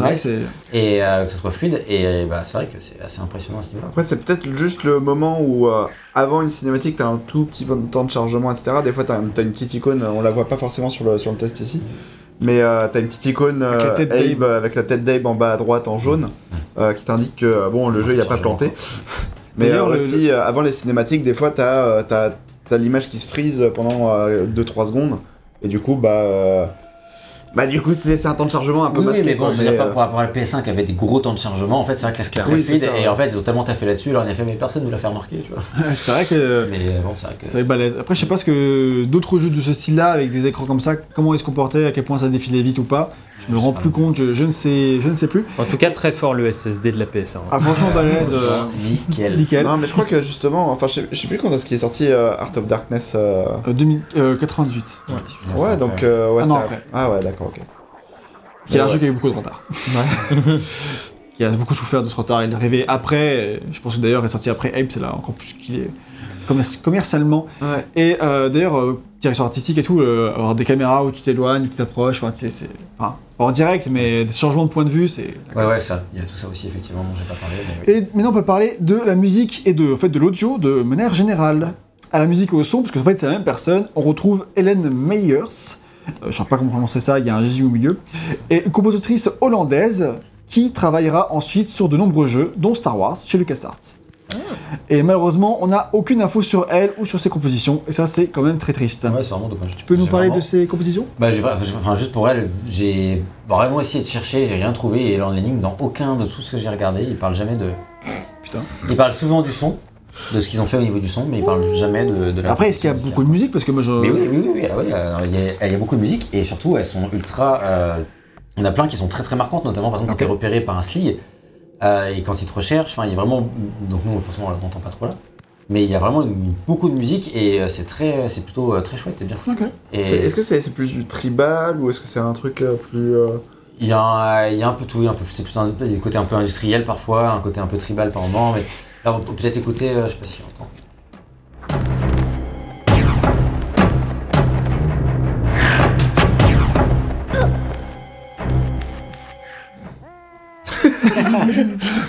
là, là, typiquement, c'était plutôt- plutôt tribal parce que voilà, c'est là, c'est quand le- t'es repéré par un scrap, t'as cette, cette musique-là. Ouais, c'est ça. Mais sinon, par exemple, quand on, on fuyait dans l'enclos là, de nuit, et bah, t'as une musique euh, très particulière, atmosphérique et tout, et t'as beaucoup de. Et t'as plein, Ah. t'as pas mal de musique. Franchement, à écouter hors jeu, C'est c'est pas de assez sympa. en tout cas. Non, non, c'est pas Non, bah, pas. Ouais. Non, non, à écouter hors jeu, c'est vraiment assez sympa. Et franchement, les musiques. Sur un CD. Bah, eh, sur, euh, franchement, honnêtement, sur Art of Darkness, c'était de l'orchestral. hein, voilà. Oui. Mais Il y a, il y a un a tel, y a un travail euh, au niveau de, de la musique et de l'audio, etc., que ça, ça marque. Quand tu joues au jeu, c'est très marquant. Et euh, t'as des, des thèmes vraiment, tu les retiens. Quoi. Enfin, parce que quand ils sont joués, justement, en fait, un des trucs que Old World faisait qui n'était pas du tout comme à l'époque, c'est qu'ils ont fait de l'audio dynamique. C'est-à-dire que bah, t'as pas une musique Ah qui ouais. se joue en fond, t'as euh, la musique qui se déclenche en fonction des événements. Là, il y a Ouais, pas de c'est- musique, hop, le scrap te repère, il y a une musique qui se déclenche. Euh, c'est L'autre est mise en pause et reviendra. voilà, et, et donc maintenant, évidemment, tout le monde fait ça, mais à l'époque, c'était pas si commun. Et euh, voire même, c'était très très rare. Et c'était tellement rare que dans les TRC, les Technical Requirements de Sony et Nintendo, c'est en gros c'est ce qu'ils exigent, par exemple. Si, euh, pour que le jeu soit publiable, par exemple. voilà. enfin, euh, faut pouvoir, y a, dans le menu, il faut qu'il y ait un bouton quitter le jeu. C'est un truc euh, épilepsie photosensible à l'entrée, enfin, enfin Ouais, un truc voilà, comme ça. des trucs comme Ça ça. le jour, en tout cas. Et, me rend malade. et, euh, et, et dans les TRC de Sony et Nintendo à l'époque, il y avait le jeu doit, il doit pouvoir y avoir une option pour couper la musique du jeu. Ouais. Et donc, euh, et Lord Lenning a dit à Sony non mais niquez-vous, on va pas faire ça parce que l'audio elle est complètement intégrée à l'expérience. Euh, Il, il leur fait mais est-ce que euh, quand vous avez un DVD, euh, bon c'était pas des DVD à l'époque mais C'est cassette vidéo Oh, vous encore avez pire. VHS Ouais, c'est C'est ça. VHS, c'est pire, quoi. Euh, quand, quand vous avez un DVD à l'époque, est-ce que vous avez une option euh, pour, passer- pour couper la musique Bah non, c'est pas partie intégrante de l'expérience. Bah nous, c'est pareil, ça fait partie intégrante de l'expérience. Donc, euh, on fera pas ça. Cela Voilà. dit, tu peux quand même, dans la plupart des jeux de nos jours, tu peux quand même désactiver le son si t'as envie, quoi. C'est Oui, con, mais. euh, Oui, bah, pas dans le. Mais pas pas tous, justement, c'est ça qui est marrant. Et, et en gros, ce qu'il ce qu'il dit à ce moment, euh, et, et- et donc euh, Sony leur dit non, mais regardez nos études de marché, ils disent que les gens veulent pouvoir couper le son. Il fait non, mais regardez votre étude de marché, ils disent que les gens veulent pouvoir couper les musiques de merde. Et, et qu'est-ce qu'il en est pour la bonne musique, la musique qui a été composée, la musique que nous on fait? Fait bah voilà, il y a rien sur cette musique-là dans votre étude de merde. du coup, nous, on pourra pas couper le son. Et euh, c'est ouf que Et, et du coup, ils ont pas, il y a pas d'option dans, dans le menu pour couper le son. Et, et- et parce que c'est vrai qu'elle fait partie intégrante de l'expérience, ça n'aurait Bah, ça, ça fait partie du Je gameplay. veux dire, si tu veux couper le son, tu coupes le son de ta télé, mais tu peux pas dis- euh, distinguer la musique euh, du reste du son, quoi. Ça fait vraiment partie du Ouais, gameplay. oui, quoi. sinon ils, étaient, ils auraient dû faire un truc programmé, euh, différencié, mais Bah, pour la ouais. PS1 et tout, c'est sacrée bon, galère. Et euh, on a parlé de la musique, mais aussi tout le son, tout côté son design. Et là, ils ont beaucoup travaillé pour qu'il y ait beaucoup de sons marquants, comme le bruit de Silly qui repère euh, Abe, le bruit des armes à feu, le cri des scraps, euh, des explosions. Tout pour qu'il y ait des sons caractéristiques un peu partout dans l'univers. D'ailleurs, ce qui fait qu'on s'en souvient encore du Salut. Salut. ici. Par exemple, tu vois. Ou alors le. ou des bruits de paix, hein, peut-être que ça a marqué certaines personnes. Et donc, tout- tous ces sons hantent la partie du joueur pendant et après sa partie d'ailleurs, et ils sont très réussis. Voilà. Et euh, la station de l'Orne, c'est euh, l'autre chose que nous avons faite et dont nous avons euh, compris à quel point cela était apprécié. Nous avons compris que, à quel point c'était apprécié seulement bien plus tard. C'était que chaque pas était correctement synchronisé. Ouais. Avec, euh, en fait, quand il marche, fait. Quand il marche comme ça, en fait, chaque pas est con- correctement synchronisé par rapport à la position sur l'écran. Et donc, en gros, c'était assez ouf parce que s'il mettait euh, un truc, euh, enfin, ça avait une barre de son, et bah, Abe, en fait, se déplaçait sur la barre de son. Ah putain, c'est ouf ça. Et, et c'est tellement ouf en fait que bon ça concerne l'Exode Date mais j'ai quand même mis là parce que c'est Oui, euh, oui. un truc qui est, qui est assez euh, qui est assez enfin c'est pas, pas que dans l'Exode Dave ça ça concerne dès ce jeu là mais ils ont une anecdote qui est pour l'Exode Dave il y a un joueur tu peux donner euh, de son son nom Ils ont reçu une lettre d'un enfant qui s'appelait Terry Garrett aux alentours de 2010. Ah ouais, quand même. Euh, nous remercions d'avoir mis tant d'efforts dans le son dynamique de l'Exode Dave, le jeu suivant du coup. Terry a terminé le jeu à 100% bien qu'il soit complètement aveugle il a sauvé les 300 Mudokons du jeu en étant aveugle grâce à la conception sonore. Il a réussi à sauver les 300 Mudokons, ce qui nous semblait impossible. Il pouvait dire, s'il marchait lentement, euh, il pouvait dire euh, qu'un écran avait une largeur de 15 cases en se basant sur l'endroit d'où venait le son, etc.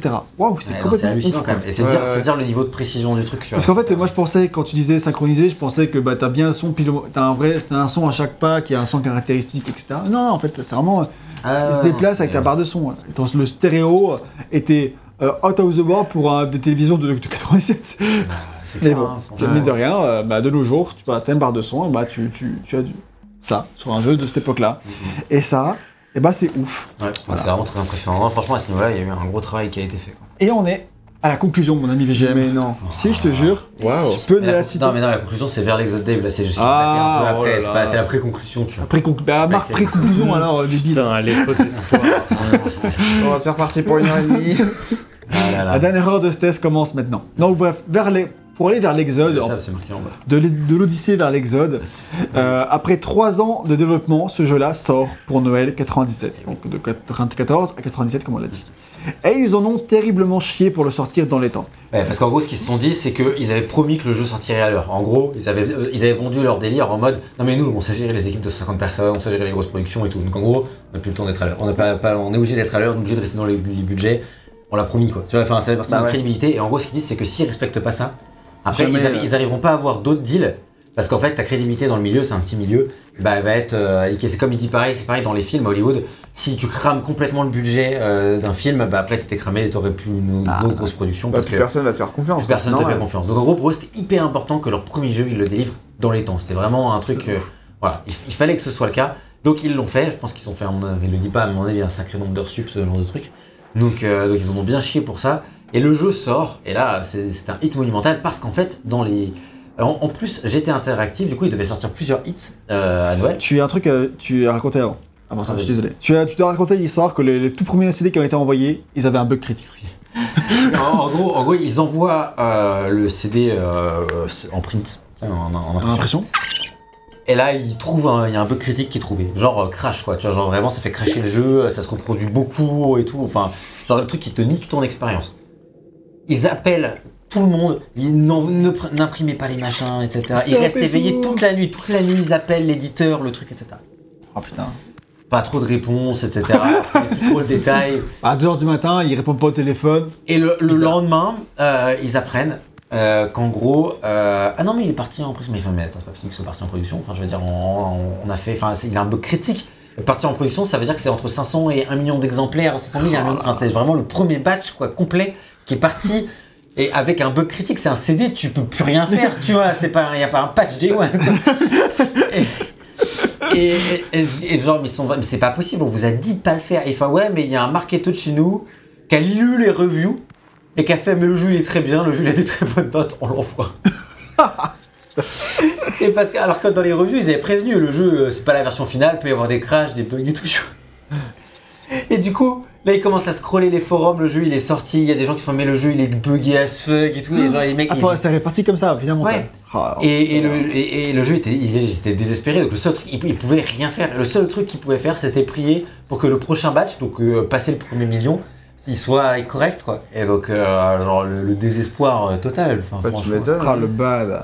Ah ouais, ouais, j'aurais pas aimé être à leur place, quoi. C'était pas. c'était- Surtout que 1 million, c'était le deal pour, beaucoup, euh, les, pour euh, les, Ouais. les 5 Au, millions. au final, ils ont du vendu entre 3 et 3, millions- 3 millions et demi. Ouais. Donc, euh, Et là, du coup, c'est là qu'on arrive à ton histoire pour la suite de GTA Interactive qui sortait d'autres grands hits au même moment, dont Duke Nukem 64. Euh, bon, Et il, du- il devait le sortir au même moment. Il a été décalé en 98, donc ils l'ont pas sorti. Et aussi, euh, et t'as. Ah oui, non, c'est pas j'étais.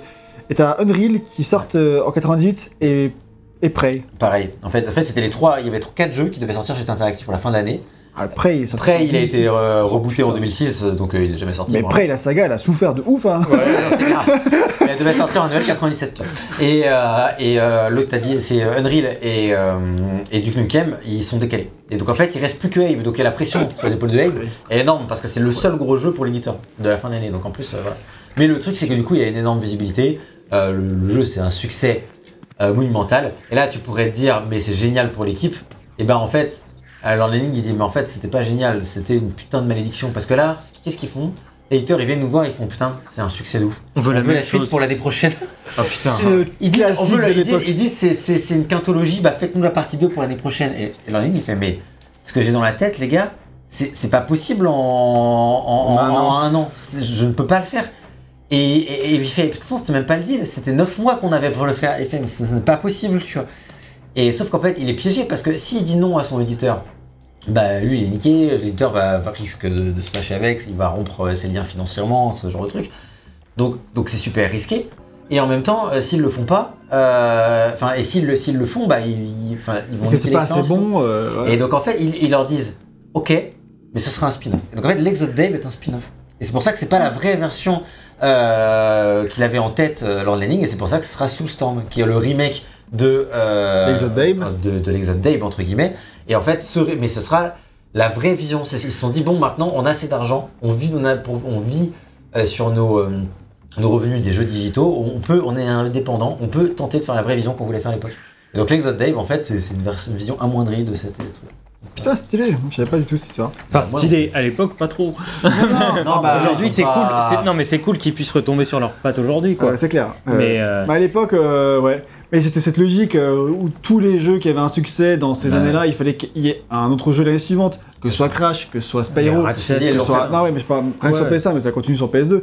Mais euh, t'avais Tomb Raider, euh, tous ces jeux là qui ont souffert à faire de Driver. T'as Driver 1 qui a un succès, j'étais interactif aussi. Mm.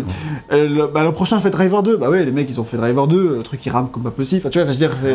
C'est clair. hein. Bah, il le faut pour Noël prochain. C'était ça, quoi. C'était ça le truc. Ah, ouais, Et Ouais, alors, c'est- bah, euh, en plus, il y a l'idée derrière que c'est bon, vous en avez fait un, le deuxième, il sera beaucoup plus rapide, c'est plus facile, vous Oui, connaissez. il y, y a moins de, de, de, de, de phases de conception, quoi. Enfin voilà, quoi. Oui, t'as juste 150 décors à faire, t'inquiète.